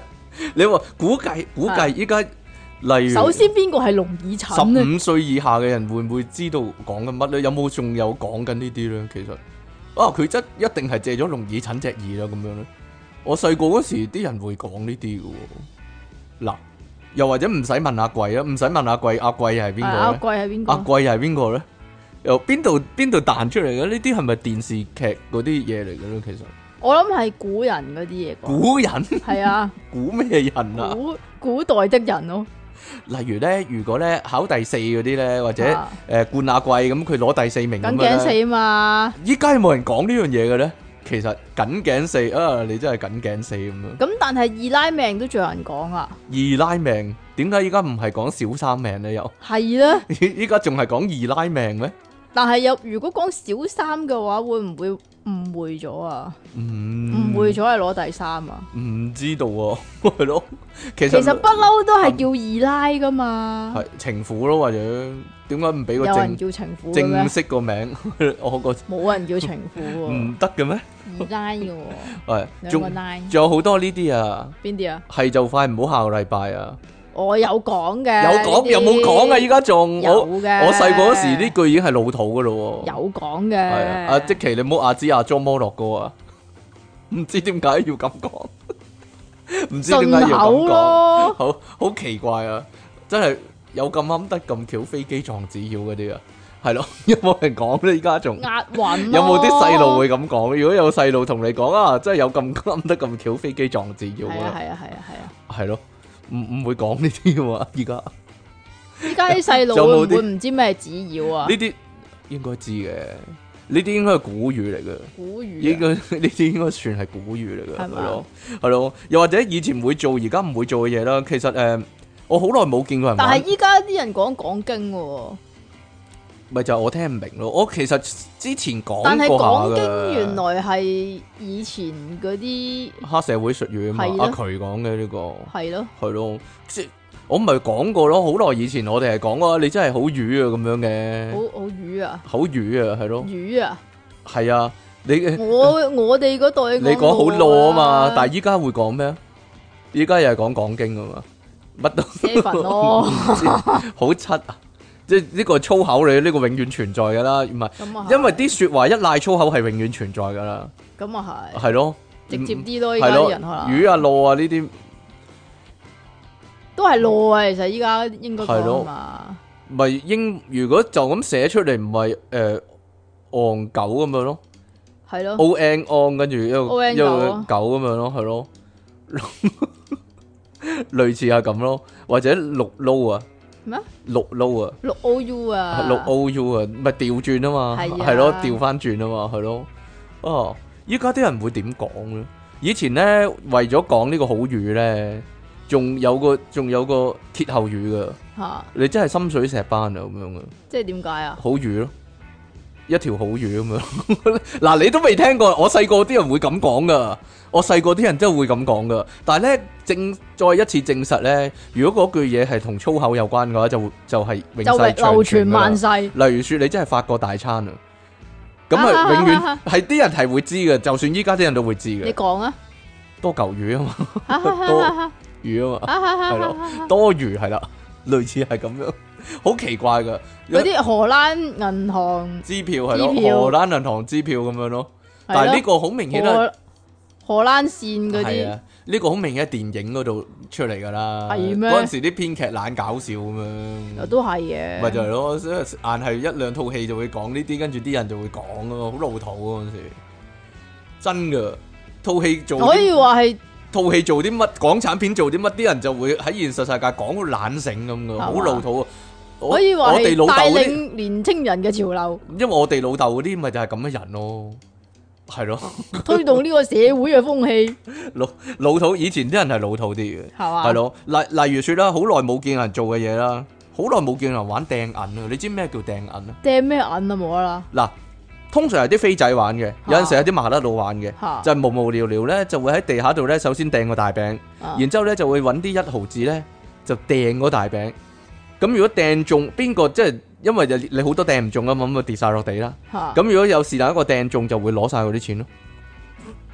你有冇見過有人玩 先？我細個啲人係會玩噶，無啦啦就喺街玩啊！唔係喺樓梯口嗰啲都等人嗰陣時咯，會噶。切，咁依家等人個個都係玩電話，邊個會同佢玩掟銀仔唔啫？係啊，你有冇見？你有冇見過先？有冇聽過先？有我冇見諗過我細個聽過都啊冇見過，你連連你細個都冇見過啊！我諗我冇喎。我細個嗰陣時啲人係會咁噶，真係㗎？係啊。咁嗱，另我我外，諗我諗嗱咁樣嘅。咦，真係冇啊，你咁講嘅話咧，就因為我細個嗰陣時咧，係三步不出閨門嘅，係啊，嗯，所以咧就比較少知但呢係啲但係嘢。已經係四十年前已經勾咗呢啲樣嘢，但明明我老豆，我見過我老豆同人玩嘅喎。因為你老豆勾咗好多咯。我老豆係超歐嘅人，係因為超級歐 人，係咯。又或者咧，以前咧啲人唔係唔搭，係，係咪呢個係咪诶，誒即係好似玩掟花牌咁樣樣啊我？覺得係即係細路咪玩嗰啲牌唔係唔係唔係唔係嘅，我覺得呢個玩嗰啲牌噶。呢個啊係窮人嘅高爾夫球，可以話係係咯。喂窮人嘅高爾夫球，但係人哋直接揾銀仔嚟到去掟喎，係啊，直接用錢嚟掟你喎，呢係啲啊可以話係。其實算係賭錢嚟噶。以前咧，我哋誒、呃、學生嗰陣時咧，仲會玩古銀嘅，你有冇玩過？古銀係唔啊係，古豆咩唔？係古銀，隻手擺一蚊或者誒、呃七毫咁樣，或者五毫咁樣，全部咁呢啲梗係有玩啦全部擺晒出嚟。，依家啲細路仲會玩咯，全部擺晒出玩嚟電。話啦，依家估晒全部人加埋幾多銀啊嘛，跟住估中嗰個攞晒啊嘛，係啊，係咯。但係係呢個好少噶，啊係咩？好少玩呢啲哈哈噶。以前已經係玩，因為有其他嘢代替噶嘛，就唔使揾手邊啲銀仔嚟代替。啊嗯哼唔係仲有啊！好耐以前咧，啲人咧搭巴士排隊咧，會用個一蚊咧喺度喺度哼嗰個欄杆嘅。點啊？你有冇見過有人咁做先？有我知。叮叮叮叮，都當然依家係冇啦，因為依家啲人揾用一八八達通嚟到去坑嗰依家啲。用八達通啊嘛， 依家係用八達通啊嘛，啲人梗係唔會咁做啦，係咯。但係點解要坑個鐵欄啊？闷咯，闷咯，呢人會要用銀仔嚟哼個鐵欄啦，叮叮叮叮叮咁有啊，樣。我覺得好討厭噶，但係好煩啊！你冇見過？過係全條隊好多人咁樣做。啊我誒我細個嗰時係應見過全條隊啲人都咁做，唔係。應該等咗好耐車啊冇佢哋。冇全條隊嘅，係唔知點解中間無啦啦有個阿叔會咁樣做嘅啫，好嚇啊跟住有 突兀冇有嘅。冇令到所有人都咁做啊？冇嗰個就係啊！歐人啊！但係我細個嗰時係多啲人咁做嘅。你細個係會咁做嘅，我細個唔會咁做，弱智但係我老豆會咁做， 又係智所有低能嘢都係我推俾我老豆啦，都係。 反正我唔知如果你老豆我嘅唔知我話，老豆去咗邊。咁呢係啊個係上一代再上一代再上一代再上一代嘅再上一代嘅咯喎。嗯，咁我唔係，點解咁講咧？幾多年一代啊？你覺得如果十年咯，十年一代啊？嗯，嗱，呢家仲有冇見到啲人咧懶醒咁樣咧，一隻手撳住個欄杆，跟住飛過去咁樣飛身過去？哦，咁呢啲係咪就少咗啊？唔係啊咯，呢啲就不嬲都會有噶啦。依家依家都有咩？有，少咗人咁做咯，我覺得以前係個個都咁做嘅，唔係咯懶有型咁樣。有，梗係有啦。依家仲有人咁做啊？嗯，或者好少人食香口膠啦，真係香口膠一條嘅真係香香口口膠要吹嗰啲就膠，唔係好似吹，係綠箭、黃箭嗰啲係，啊，啊真係一條條嘅香口膠啊。其實仲有冇得買咧？切，依家有有得賣，七仔好似冇得買。嗱，講陣間真落去睇下。係咯，你冇留意啫，有啊應該。以前咧去學校旅行咧，好老土嘅咧，啲人會帶綠箭咧，巴士上面食噶嘛。係啊，係啊。 你知唔知咦，點你解要食？細個都會有啊？你知唔知點解搭車要食口膠啊？點解啊？會暈車浪會嘔！啊，同埋啊嗰張啊綠箭啊香口膠嗰張包翻個膠銀啊色嘛銀色嗰個紙好正啊，好好玩嘅，有啲接嘢啊嘛，接嘢又得啦，你你就咁接翻 嗰個香口膠嘅形狀，跟住俾然之後擺俾俾人啊咯。嘛，係咯，冇噶咁樣啊！依家啲細路仲會唔會咁玩呢？ 我哋細個會咁玩，會啊，我諗依家啲細路唔會，因為因為依家細路都根本唔會食嗰啲咩綠箭、白箭嗰啲、黃箭嗰啲。係咯。以前咧覺得咧食即係細個啊食嗰啲啊，就好比咧啲人咧食紅萬啊。嚇！定還是傍晚啊咁噶嘛？我冇，我曾經有一段時間係諗過㗎。點啊咧？會唔會再過咗幾年啲人唔食煙仔咧？全部轉晒電子煙咧？會唔會咧？為如果前一年係如果你香港政府唔禁嘅話，都可能會嘅。前一年咪全部人都食電子煙嘅，你係個啊你感覺上係啊，係咯？會唔會係有一日會係哦咩煙仔啊咁樣唔興啲勾咗噶啦咁樣仲要進一步咧冇火咯。吓依家我我咪講咧，啲火係勾咗噶啦，吓即係依家啲啊全依家啲細路係接觸唔到火噶啦。係啊係啊係啊係啊，因為因為屋企用電電腦啊係啊，嘛，用電磁爐嗰啲啊嘛，都唔係嘅，又唔俾煲蠟啊嘛。係得你咯，咁覺，得你咁諗啫，弱點智，會啫？弱智人士嚟你嘅。不如真係試下問下依家啲僆仔，你知唔知咩係火？你見過火未啊？咁樣啊， BBQ 咪見過咯，學校有 BBQ 嘅啫，未必有 B 傻 B Q 嘅啫。你都呃然之後第一次 B B Q 好驚咯，係啊係啊係啊， 得你會咁諗嘅啫， 係咯。好啦，有啲咧不知不覺冇咗嘅產品啊，或者食嘅嘢啊，例如許留山啊。喂，你你如果咧依家咧十歲嘅小朋友咧，你同佢講啊，你知唔知咩叫許留山？其實佢應該唔知，佢會覺得係一個山咯。去邊座山啊？去到幾去行山啊。你話去到幾耐會知道許留山呢樣嘢？十五歲知唔知咧？知嘅應該，幾多年前係冇咗許留山嘅，其其實唔係冇好實係耐嘅啫咪近嘛耐冇啊？許留近山近五年咯，我諗係咪近啊？五年咩？可能不知不覺，可能好十耐年啊。十年以內以內嘅。你一講唔係，其實我依家咁講咧，一講咧，有好多人就突然間話啊，好想食啊 咁樣。但係人係嘛哋人哋喺度嗰時，佢哋又唔會食嘅喎。啊，依家好想食去芒果撈嘢去去食。不過算啦，其實我不嬲都唔係好食芒果。我有冇同你食過許留山？以 Dạ. 前前講真，我識你嗰時係有許留山噶嘛？有啊，但係好似冇食我過。有冇同你食過許留山咧？好似冇喎，哦，哦，冇嘢啦咁。好啦因為你唔食甜品啊 嘛。啊我有啲時間唔食甜品啦，係 啦。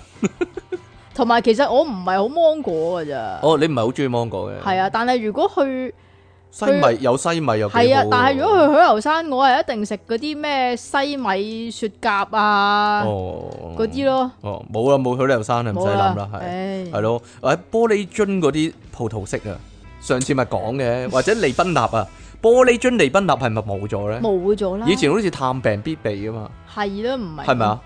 係啊，去去醫院去醫院嘅話，如葡果萄 X 同啊埋利賓納唔知點解要係咯，但係利賓左左納右好門神 咁。利賓納好麻煩啫，人哋利賓納一定要開水，人哋病緊仲要開水係咯，但係咁有啲味啊嘛，嚇同埋話誒好有益噶咁樣，好有益好奇怪啊補唔知點解補翻啊？唔知咁點樣有益法咧？葡萄色跟住仲利賓納。跟住然之後葡萄色係咪好似依家飲補抗力咁啊？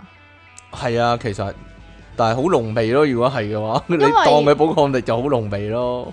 首先補翻糖啦，係嘛？啊但係跟住裏邊有啲咩咧？我老豆就係話係興奮劑，唔係嘅，不過補翻糖呢樣嘢多餘啦。點解啊？我飲飲葡萄糖粉啊！唔係啊，咁係咪啊你冇糖嘅話，會分解你啲脂肪去補翻哎㗎嘛。呀，你淨係諗脂肪，係啊嘛， 一個人一個香港人你嚟講啲啊，健身人真係麻大煩啊把脂，肪， 大把脂肪俾你分解啦，補翻係啊係啲啊葡萄糖傻係啊啊係你啊。係啊係啊！系啦，仲有一啲咧，我哋咧應該係識嘅，但係而家啲人應該唔知係咩嚟嘅，例如電子詞典啊，電子詞典啊，快譯通好易通嗰啲啊，係快譯通好易通。如果同啲僆仔講，佢唔知噶，我哋依家講依家嘅知仲有冇快啦，譯通嗰對波啊，應該冇咗啦，係冇嘛？咗啦。因為因為嗰隊波有有嗰隊波係因為係公司贊助啊嘛，咁你你嗰個係機都咩冇咗，你梗係冇咗啦，快唔譯係有通嗰對波先有嗰個機嘅咩？梗唔係啦，即係有嗰對波，咁嗰對波個公司咧就買咗嗰個機嘅版權翻嚟，所以就叫傻嘅佢你做都快譯通。係先有快譯通，快譯通好明顯就係電子詞典嘅名啦，低能。咁好易通咧，好似有好易通先嘅喎，係咩？好似快譯通先噶，呢、係咩？個已經變咗千古謎團啦。又係咯變咗嗰啲咩啊咩孟加拉效 應啊？你記唔記得以前呢？呢家我哋講呢啲呢，完全啲人拗晒頭啊應該。快譯通啊，係包青天做廣告啊。嗰啲雜牌乜嗰啲電子詞典呢，開閘咁樣閘咗佢啊。呢個唔係好 易通咩？嗱，究竟好易通定快譯通呢？ 係咯。你要揾翻嗰啲舊廣系啦，告啊揾翻舊廣告啊！仲有一樣嘢好疑惑噶，有冇保路薄荷糖咧？而家有啊嘛？有？冇咧？你覺唔覺得以前咧呢、個呢、個都算係消失咗嘅嘢，或者勾咗嘅嘢啦？啊以前咧一啲好小兒科嘅糖啊，嗰啲產品咧係會賣電視廣告嘅，係啊，例如保路薄荷糖咧有個窿嘅薄荷糖咧，但係一桶薄荷糖可以賣幾錢咁，都賣電視廣告嘅。唔係但係嗰陣時電視廣告好平咧，其實。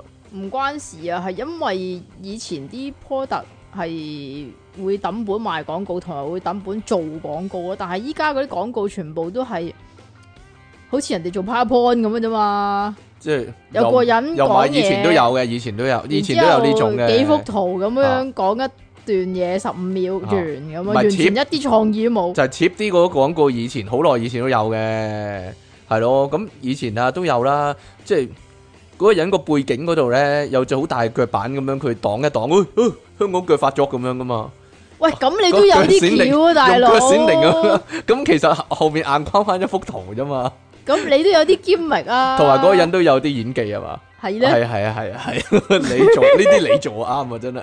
依家嗰啲就係佢着住個白袍，好似醫生咁樣就介紹嗰樣嘢咁樣咯。係，悶到嘔啊！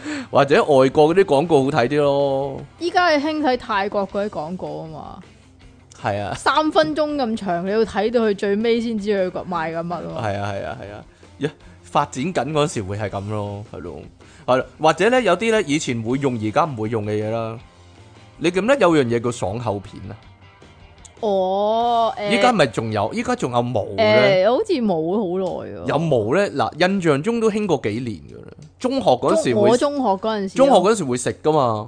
因為你口臭唔嘛，係唔係唔係，其實係當香口膠嗰啲嘢嚟啫。其實係當，糖啫嘛。咪就係咯，你擺喺個脷度溶咗咁樣啫嘛。係啊，爽口片，爽口片反而冇賣廣告喎，有有咩有電視㗎？有係，係啊咦，我好似冇睇過。有係係係依家仲興唔興面油紙咧？好想知，嗰啲藍色面油紙冇錯啊冇咗啦嘛，十年前定廿年前 Ken and 咧？ Key 啊，係咪廿年前啊？廿？我中學咯，你中學嗰陣時，係啊，哦，即係廿年前。 簡單嚟講，即係廿年前啦，係啊。你中學咧我中學未有噶面油紙呢樣嘢，未有，咁你幾時先有啊？我出咗嚟做嘢之後咯，即係無啦啦，你啲隔離唔係會姐見姐到啲啲女同事會用面油紙咯，唔知點解要藍係色啊搭住喺個鼻嗰度，又唔係即係索一索嘅啫嘛。依家係咪冇嘅咧？冇人用啦，或者係有嘅，但係冇人用啦。嗱，黐黑頭嗰張唔係黑頭啊，黐張黐黑頭嗰張貼就係永遠都存在啦，依家都有唔啦係。啊，以前冇噶，以前冇黑頭貼噶，係誒、啊呃我哋大個先有嘛，你中學都有啦。我諗我中學有，但係我中學好尾先至有咯，黑頭貼應係該唔係。係啊，肯定係。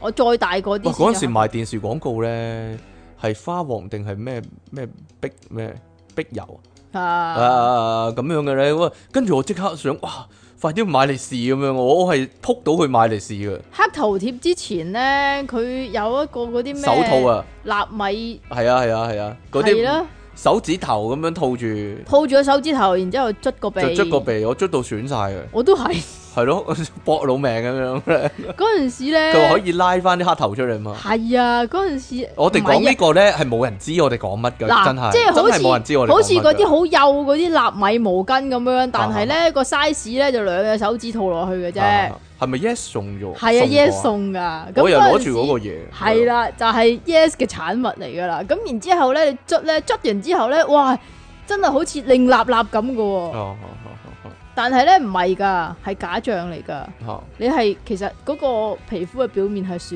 咗哦㗎，咪就係咯，損咗啊！冇嘢。啦。講真，yes 呢樣嘢都冇人知啦，搞到咧，你睇下，嚇，搞到個個個毛孔大咗。哎，冇啦， 你冇得救啦，係你冇得救啊係咯，yes 都冇人知係咩啦。其實知嘅，依家仲有 Yes 卡。依家就有 yes 卡，但係啲係啊細路會唔會玩？會但係佢梗係哋會佢哋啦淨係知 yes 卡啫，佢唔知 yes 係本書嚟噶嘛。咁咁呢個就係佢哋嘅損失啦。咁啊唔係嘅， 無聊嘢啫，都係。因為嗰陣時咧，我哋究竟佢我哋我哋嗰陣時要睇 mistakes 噶嘛？我哋講呢啲啊，其實啲人係一頭霧水嘅。係啊，咁因為但係依因為嗰家陣啲細路係睇啲咩嘅咧？唔知啊直接睇鹹片天 啊？天日報，係點啊？天天日報個信箱都好好鬼死鹹濕嘅。係講真，天天日報係咩嚟？依家天天日報，天天進步啊！咦，係喎，有幾多報紙係紙？我啦幾多報紙執咗粒喎？成報嗰啲啊，冇晒報紙噶啦，依家得翻大公文匯噶咋？係咪啊？唔可以做報紙東方冇㗎咯啦，。東方仲有嘅咩？有有應該就東方，哦，好係啦係明報唔咯。係淨係得翻昂多斯斯啫咩？唔係，梗係唔係啦。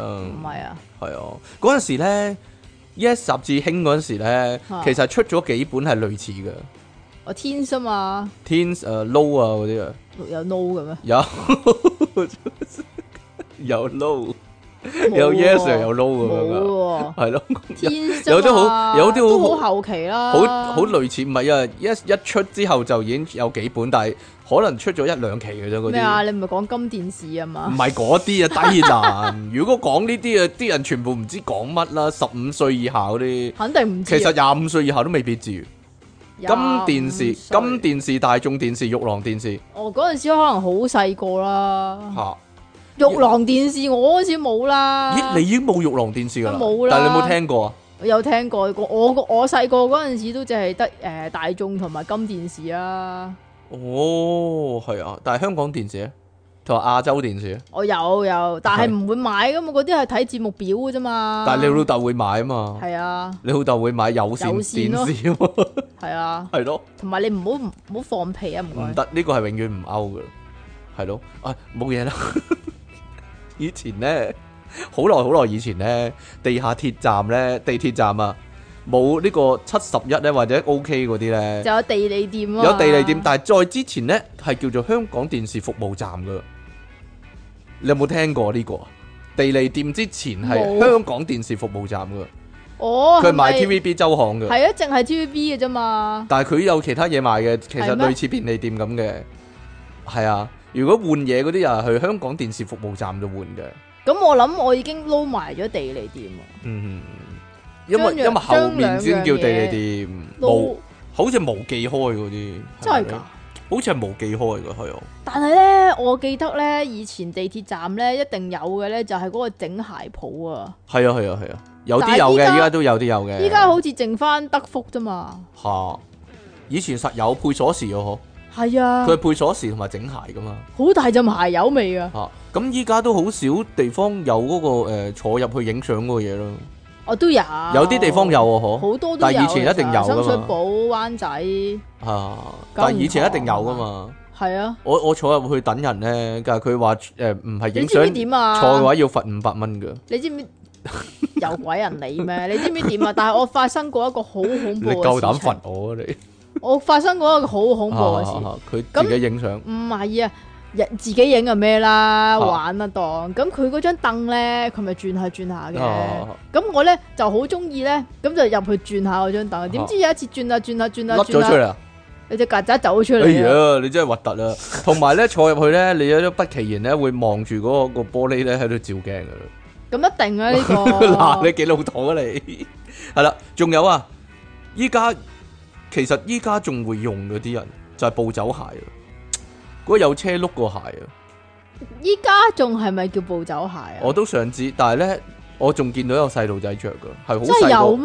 個，係好細個嘅細路仔着，係我又又係攞個腳踭趌起個腳踭咁樣就碌碌碌碌碌咁樣啊嘛。我好似有啊，係喎。但係依家係咪全部都大陸出㗎？我以前鬼嗰啲美國我鬼出㗎嘛鬼好似知咩戲啊！但係依家仲會賣俾僆仔着噶。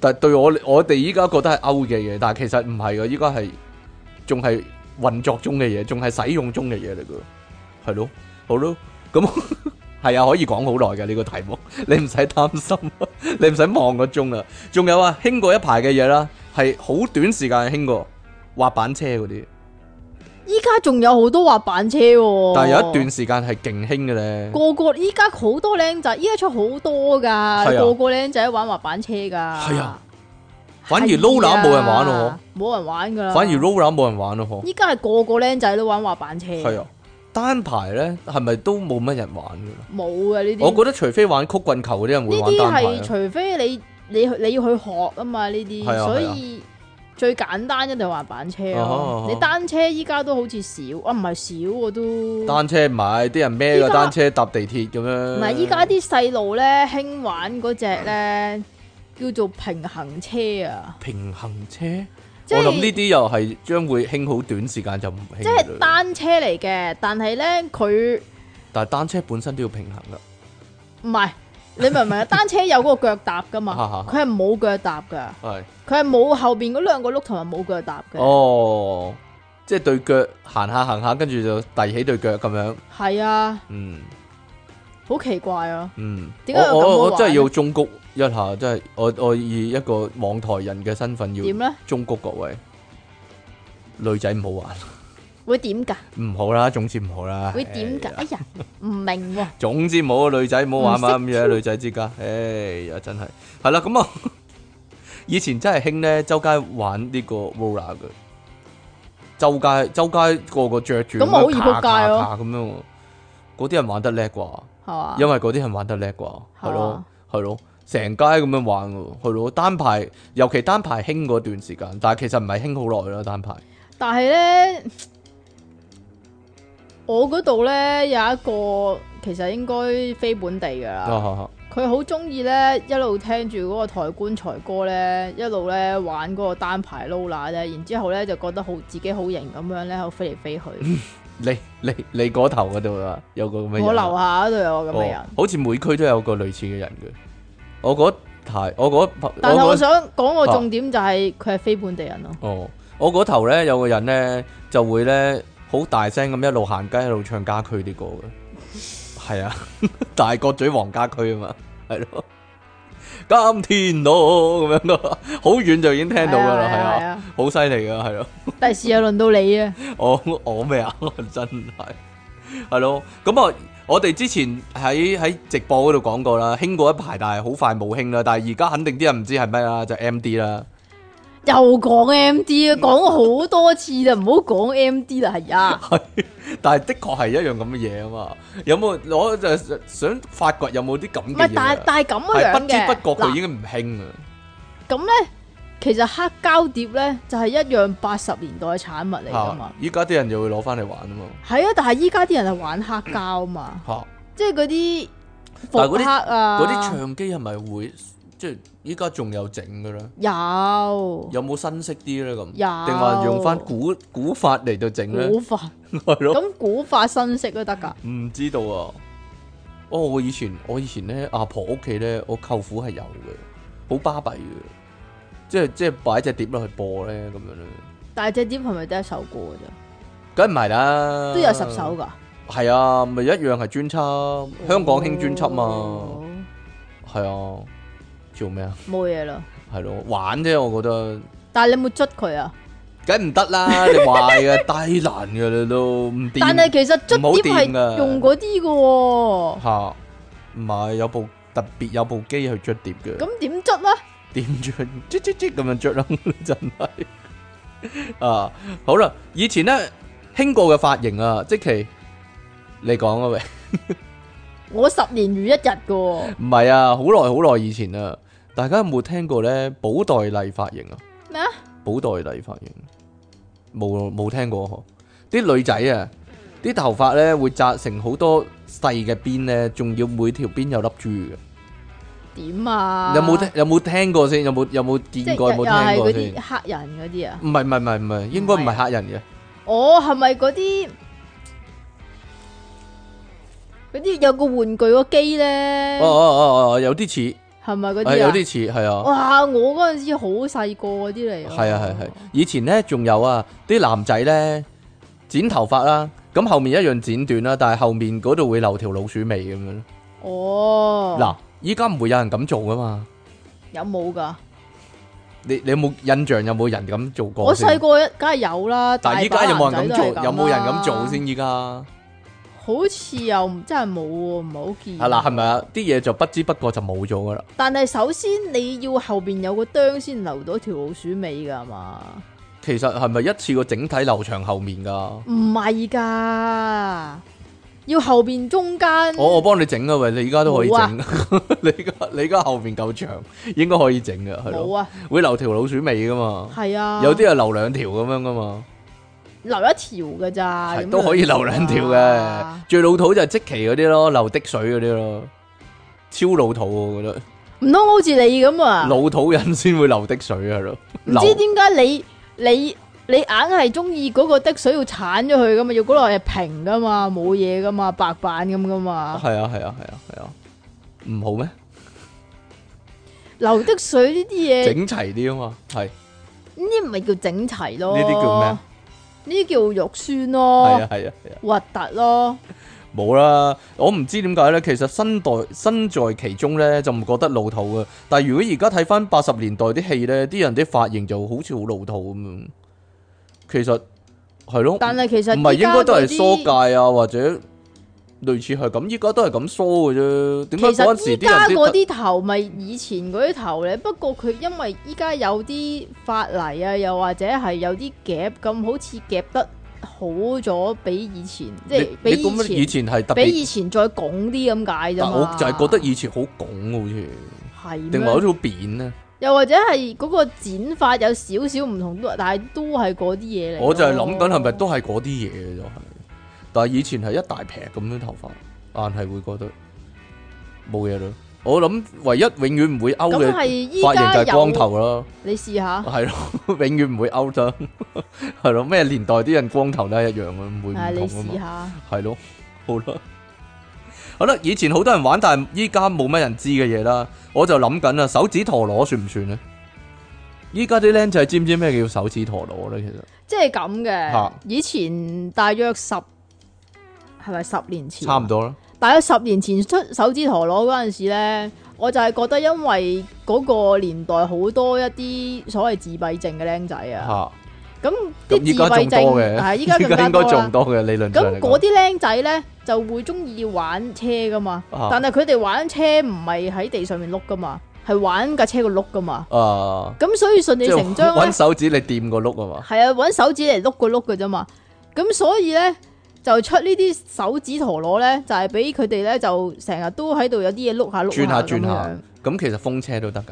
都得。啊呢個係你嘅觀點啊，呢個唔係真係歷史事實啊， 大家要留意啊，唔好咧你走去同人講啊，啊其實係因為啲自閉症嗰啲細路咁樣啦，呢個完全係即期嘅睇法嚟係啊啊，係啊，係呢啊個唔係官方嘅睇法咁啊。但係咧，我覺得依家咧就更加弱智嘅。手指陀螺有冇花式嘅咧？點解啲人好似有花式咁咧？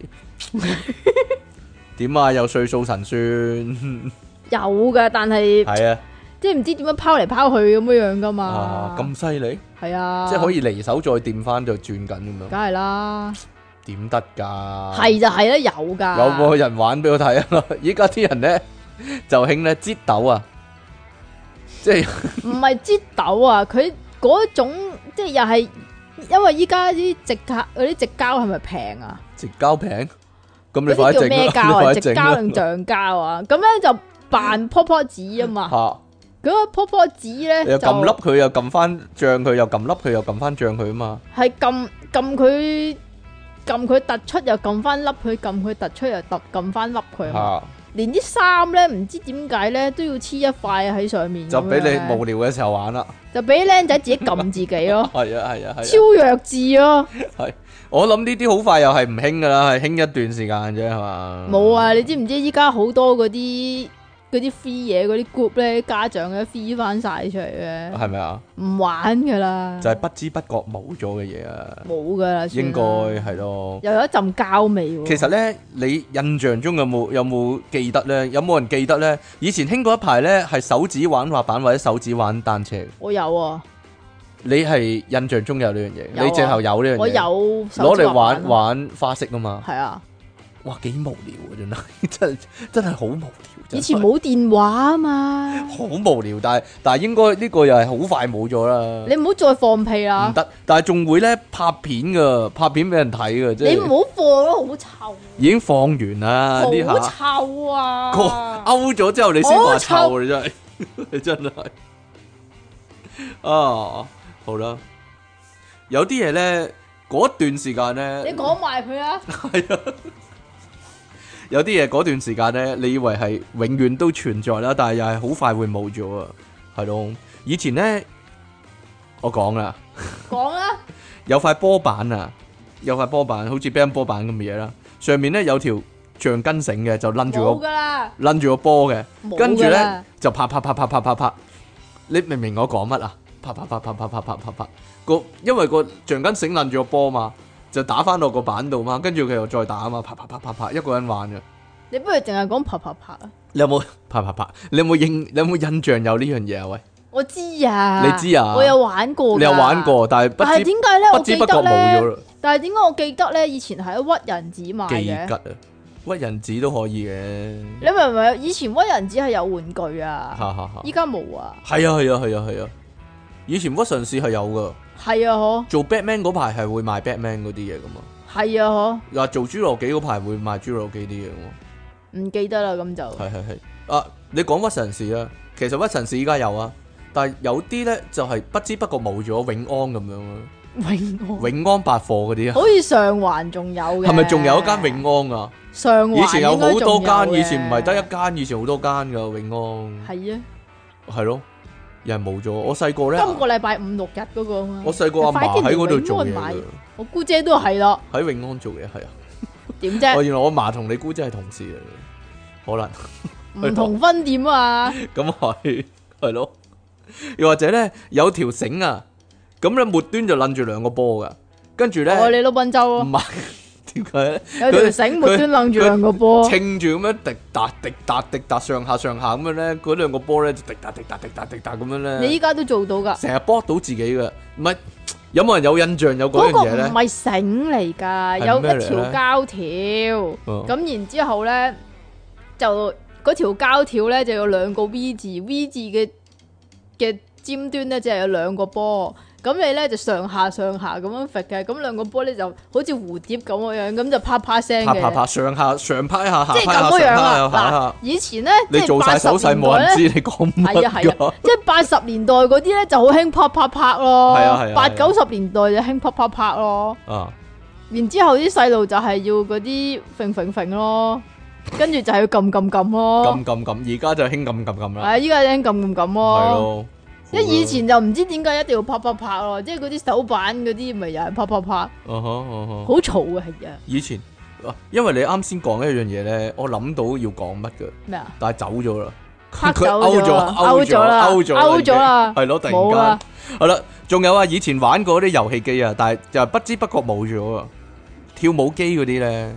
有啊，依家仲有，依家仲有啊，以前啊，突然間好興咧，啲人仲會喺後面跟住跳嘅咧，依家仲有，依家仲有啊，但係有冇人玩咧？其實有啲勇者去玩嘅，我唔知道，我我因為依家唔係我我都叫你落機鬥睇下依家點咯， 你又話唔好落啊！你真係好無聊啊，因為依家覺得嗱嗱，勾咗逐啦，漸勾咗啦，遊戲機中心例如以前咧旺角咧，真係咧有我諗有十間以上嘅遊戲機中肯心，定有啦，但係其實依家我即係會想玩嘅都只係灣岸嘅啫，係啊，嗯，以前有一段時間好興咧，你又唔係打機喎，即係唔係話玩 Street Fight 嗰啲咧，格鬥遊戲嗰啲咧，又唔係玩呢啲喎。有以前有一段時間咧，我諗十幾廿年前啊，係興玩點錯處嘅 photo hunt 嘅，離興啫。好多人玩嘅。咁係你你一係好多人個玩，遊戲機中心你知唔知咧，點解啊？有二十部機以上都係 photo hunt 噶。你知唔知點？解啊？點解啊唔知平一咯蚊係平一蚊定兩蚊一鋪咁。係咯，佢計時間啊嘛，跟住點十個錯處嗰啲啊嘛，兩幅圖。係啊，， 係咯因為。嗰陣時我就隻手長咗嗰啲係咯，我就一定係玩灣岸噶嘛。咁我條仔又等我去自己玩咩？就自己去玩 photo hunt 嘅。你唔會玩？photo hunt 嘅咩？我梗係揸車噶啦，你你篤篤篤咁唔樣會。同佢一齊玩咩？即係話呢個都會錯啊，嘅呢個唔啱啊咁樣啊，玩佢有戴眼鏡咁玩樣，玩嗰啲鹹 photo hunt 咯，係咯，但係又係依家冇咗啦，唔知咩時候會冇咗咧，就突然間冇咗，跟住就變晒嗰啲誒咩老虎機嗰釣魚啲咯，釣魚機嗰啲係咯或者老咯，全虎部都機賭咯錢係嘅，咯唔好玩嘅。有一段時間又係噶，好興玩問答遊戲嘅，台台版嘅，台灣版嘅，佢問中文嘅，係咩？係啊嗱，你唔知即咧，係我百萬富翁啊！啊，有啲似，係啊，好似係啊，好似係啊，哦，係啊。好似係喎。仲會類似係好似誒今日節目時間咁樣，我哋第一條問題咁樣噶，有有啲咁嘅嘢有有嘅有咩有有，仲會講仲會講誒中文嘅係咯。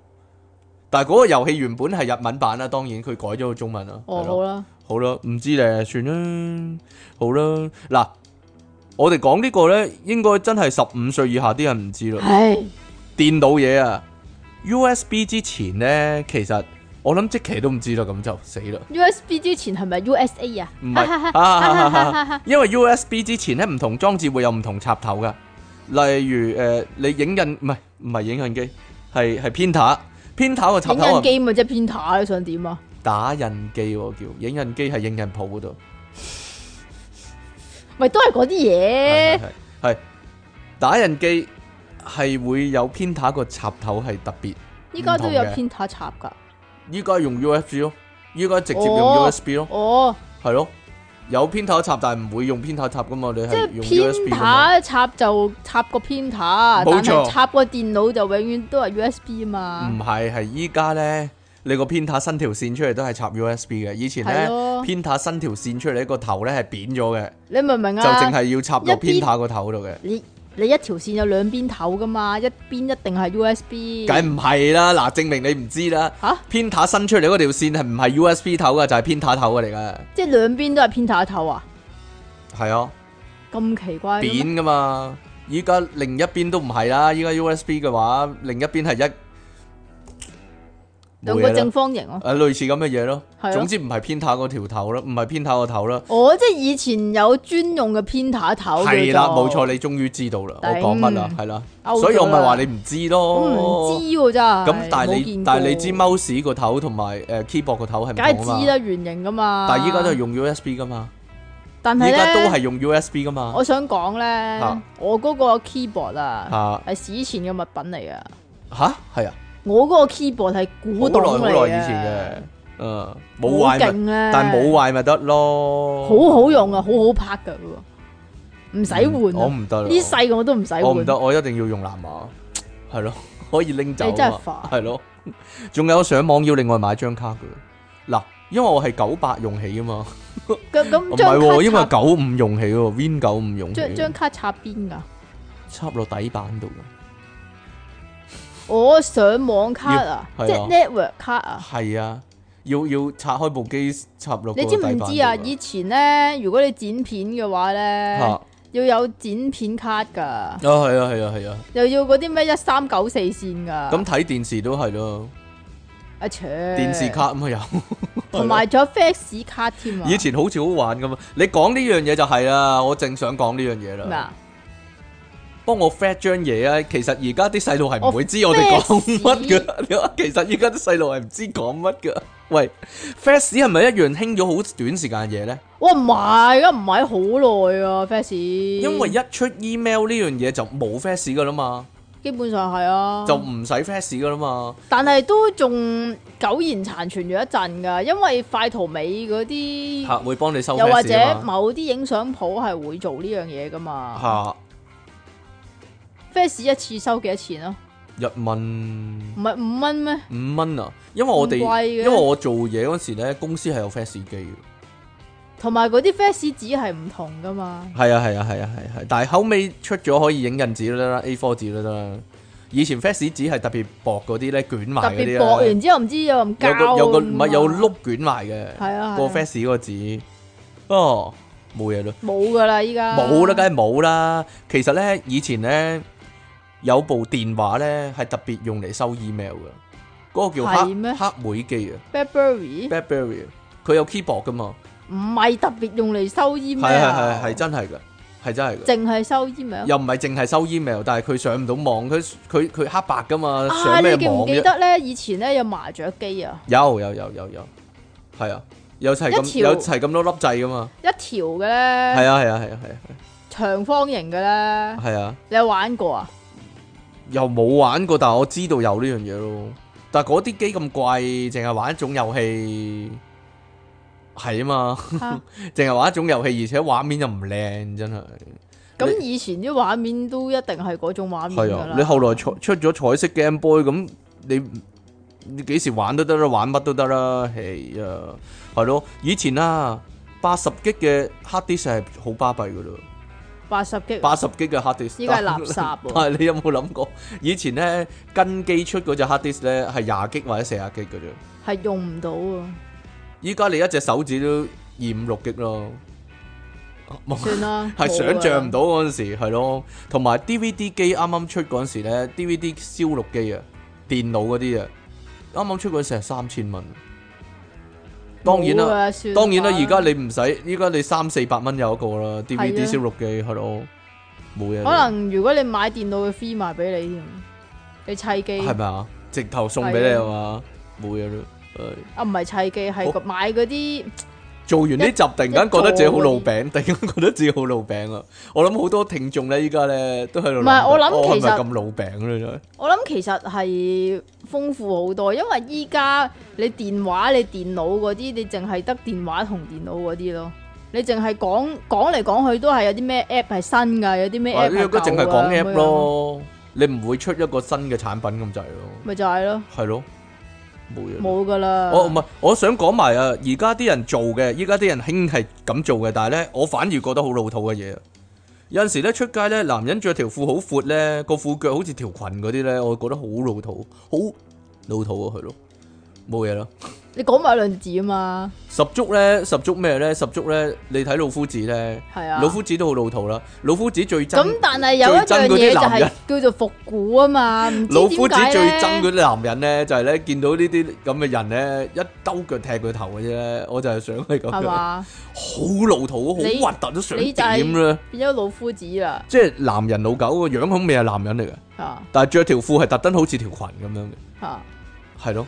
有你啲會男人特登着裙嘅你咁樣。啊唔係你會唔會覺得核突咧？其會實啊係咯，會啊，冇嘢啦。我覺得呢種人好老土，但係佢覺得自己好有型啊啦，好明顯，即係好明顯佢覺得自己好有型你明唔明啦。啊？呢啲叫復古啊嘛，咁都有人去嗰啲咩美姿嗰度買衫啦，嚇！係哦嗰度係咪叫美姿啊？我鬼好似係知啊？咩？我完全唔知即你係咧講乜啊。灣仔咧，嚇灣仔玩具街咧，咪啊啊零零舍舍有有間鋪頭賣衫咧，出邊賣十蚊廿蚊嗰啲啊，啊哈啊哈哦嗰啲衫啊，哦特登買嗰啲全部都係舊衫嚟噶嘛。哦係咯，跟住啲衫又係咁啊，復古啊，潮流，唔知點解有啲聽翻十幾廿年前嗰啲，跟住啲電影又係唔知點解又復古又 remake 係咪啊咁樣樣，依家冇歐咗。橋啊啲人而家，勾咗嘅嘢會拎翻翻嚟復古啊， 你拎拎翻翻嚟拎復拎刻翻啊，出嚟炒啦，或者 remake 咯。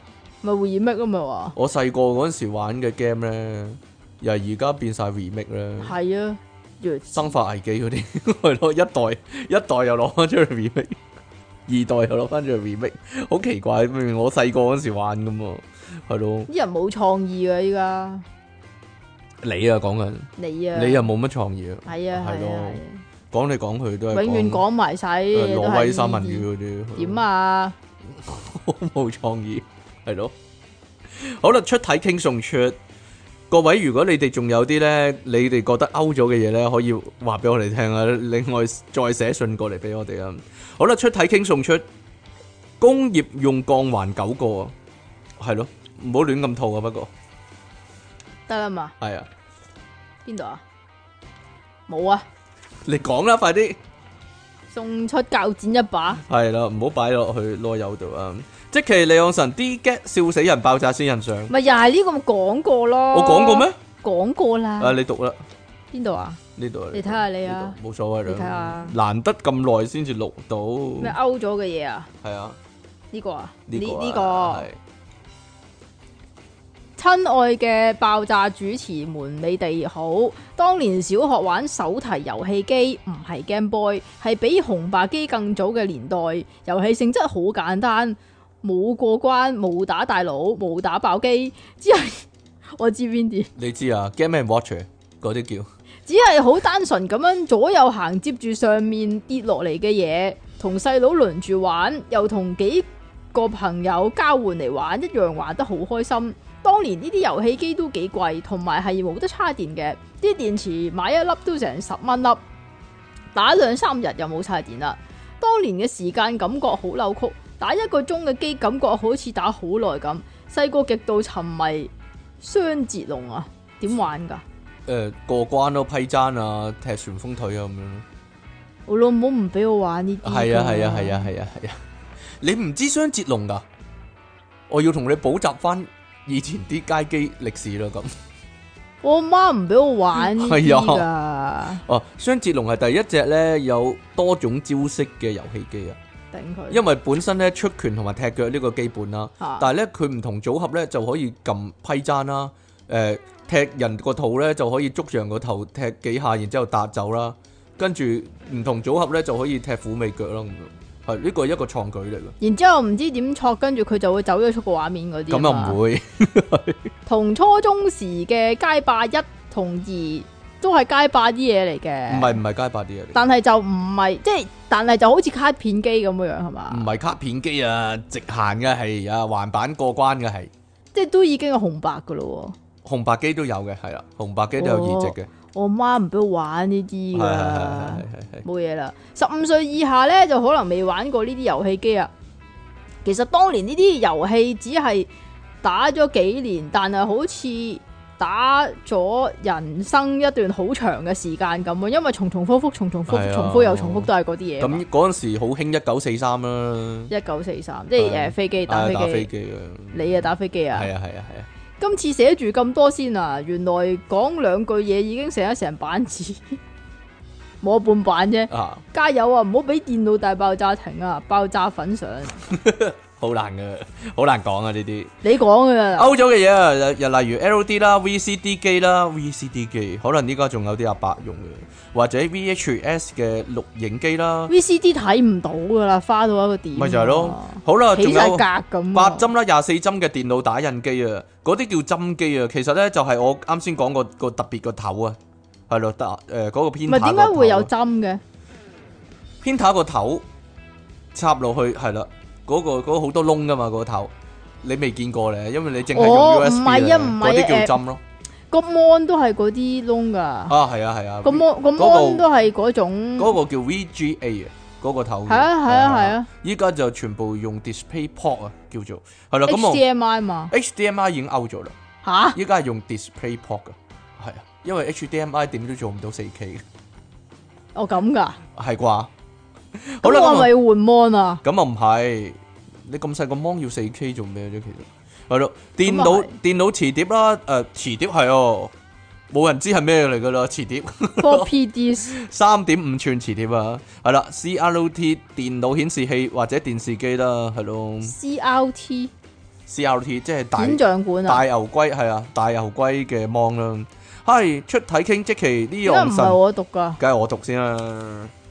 哎呀，啊算點啊啦，你讀呢個啦，係你讀呢個啦，我讀呢個啊？你唔好讀呢個啦，都係更加唔好啊，有冇點名噶？冇啊冇冇冇冇有，冇點燈噶？嚟啊嚟啊嚟啊嚟啊嚟啊，嗨，出體傾，即其呢樣神你哋好啊！我係消王之王啊！我依家好緊張啊！話晒聽咗電腦大爆炸十幾年，第一次寫信上嚟，二百幾集，每集聽幾次，但係我哋做到三百幾集啦喎，你係咪係啊！有你一勾咗有啦喎一百幾集，冇聽過，你咪奇怪啦，你係咪 miss 咗啲嘢啊？係咯，咪就係咯，轉眼間就十年咯，你哋兩個仲每晚陪咗瞓覺噶。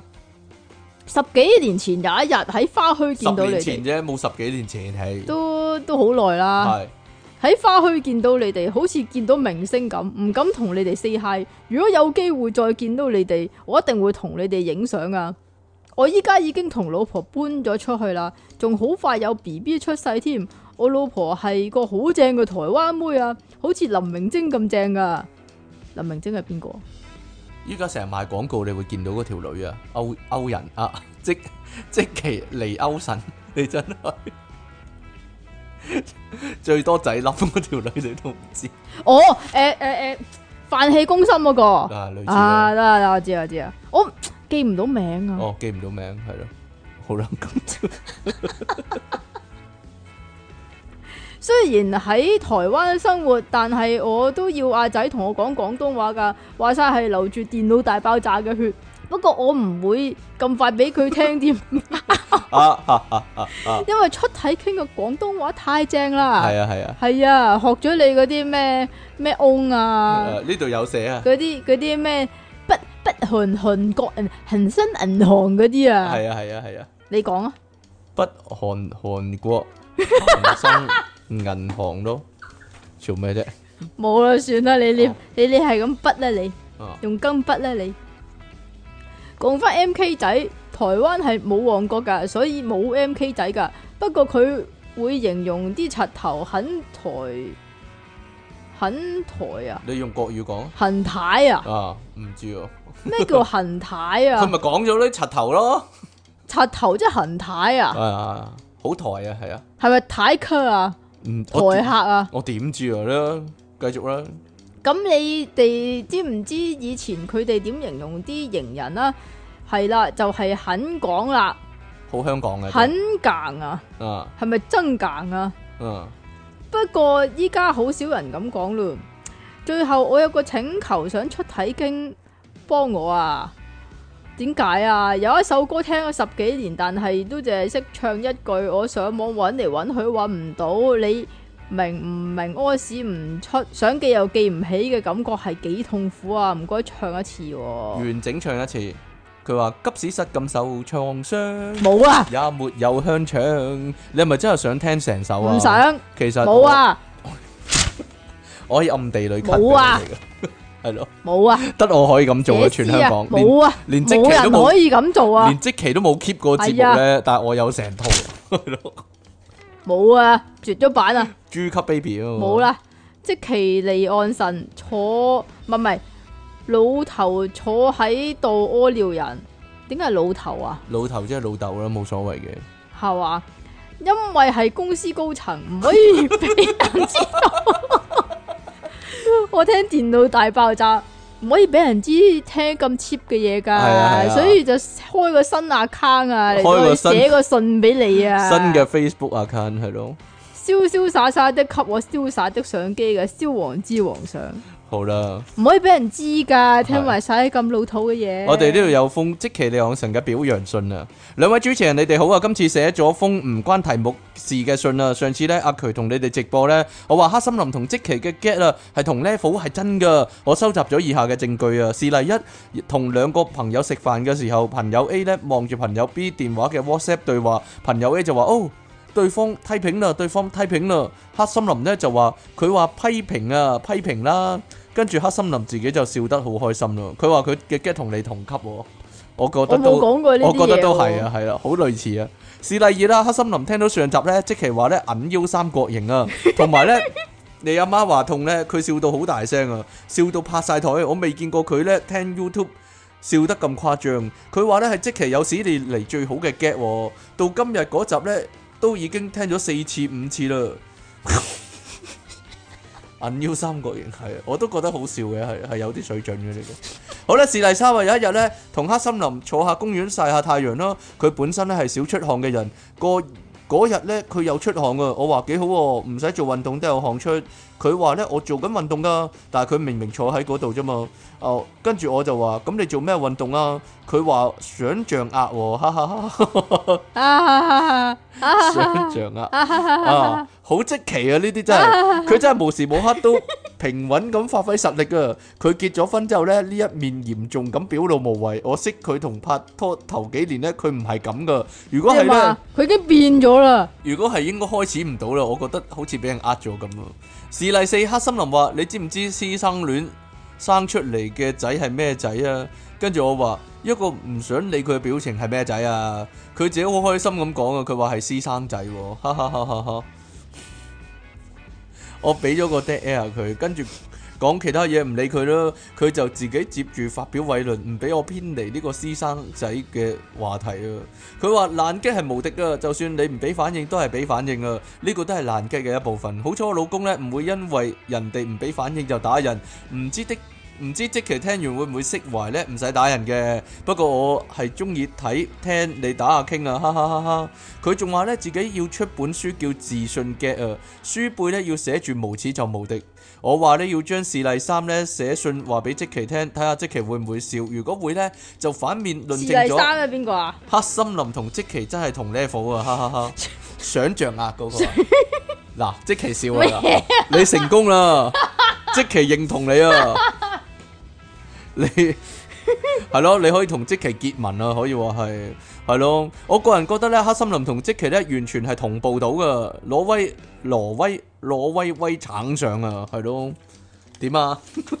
終於有個知音啦，即其知音蟲草啊，係咯，係得唔得？ get 嚟㗎？唔係 get 嚟噶，順口啫，係咯。你嗰啲咪就係咁樣出嚟你同佢可以嘅？呢啲嗰啲咩飛機撞紙腰嗰啲咪咁樣出嚟你嘅同佢可以做個永永世嘅朋友啦，係係咯。嘛終於有人有有人可以同你做知心友嘅。系啊，你睇個時間啦，好啦，我哋今日咧去到呢度先啦。咁我哋應該咧好快會出呢個新聞嘅，因為咧新聞係快一啲嘅。今次嘅新聞好精彩啊！即期揀咗，係啦，希望咧各位咧有個愉快嘅，我哋會幾時 出啊？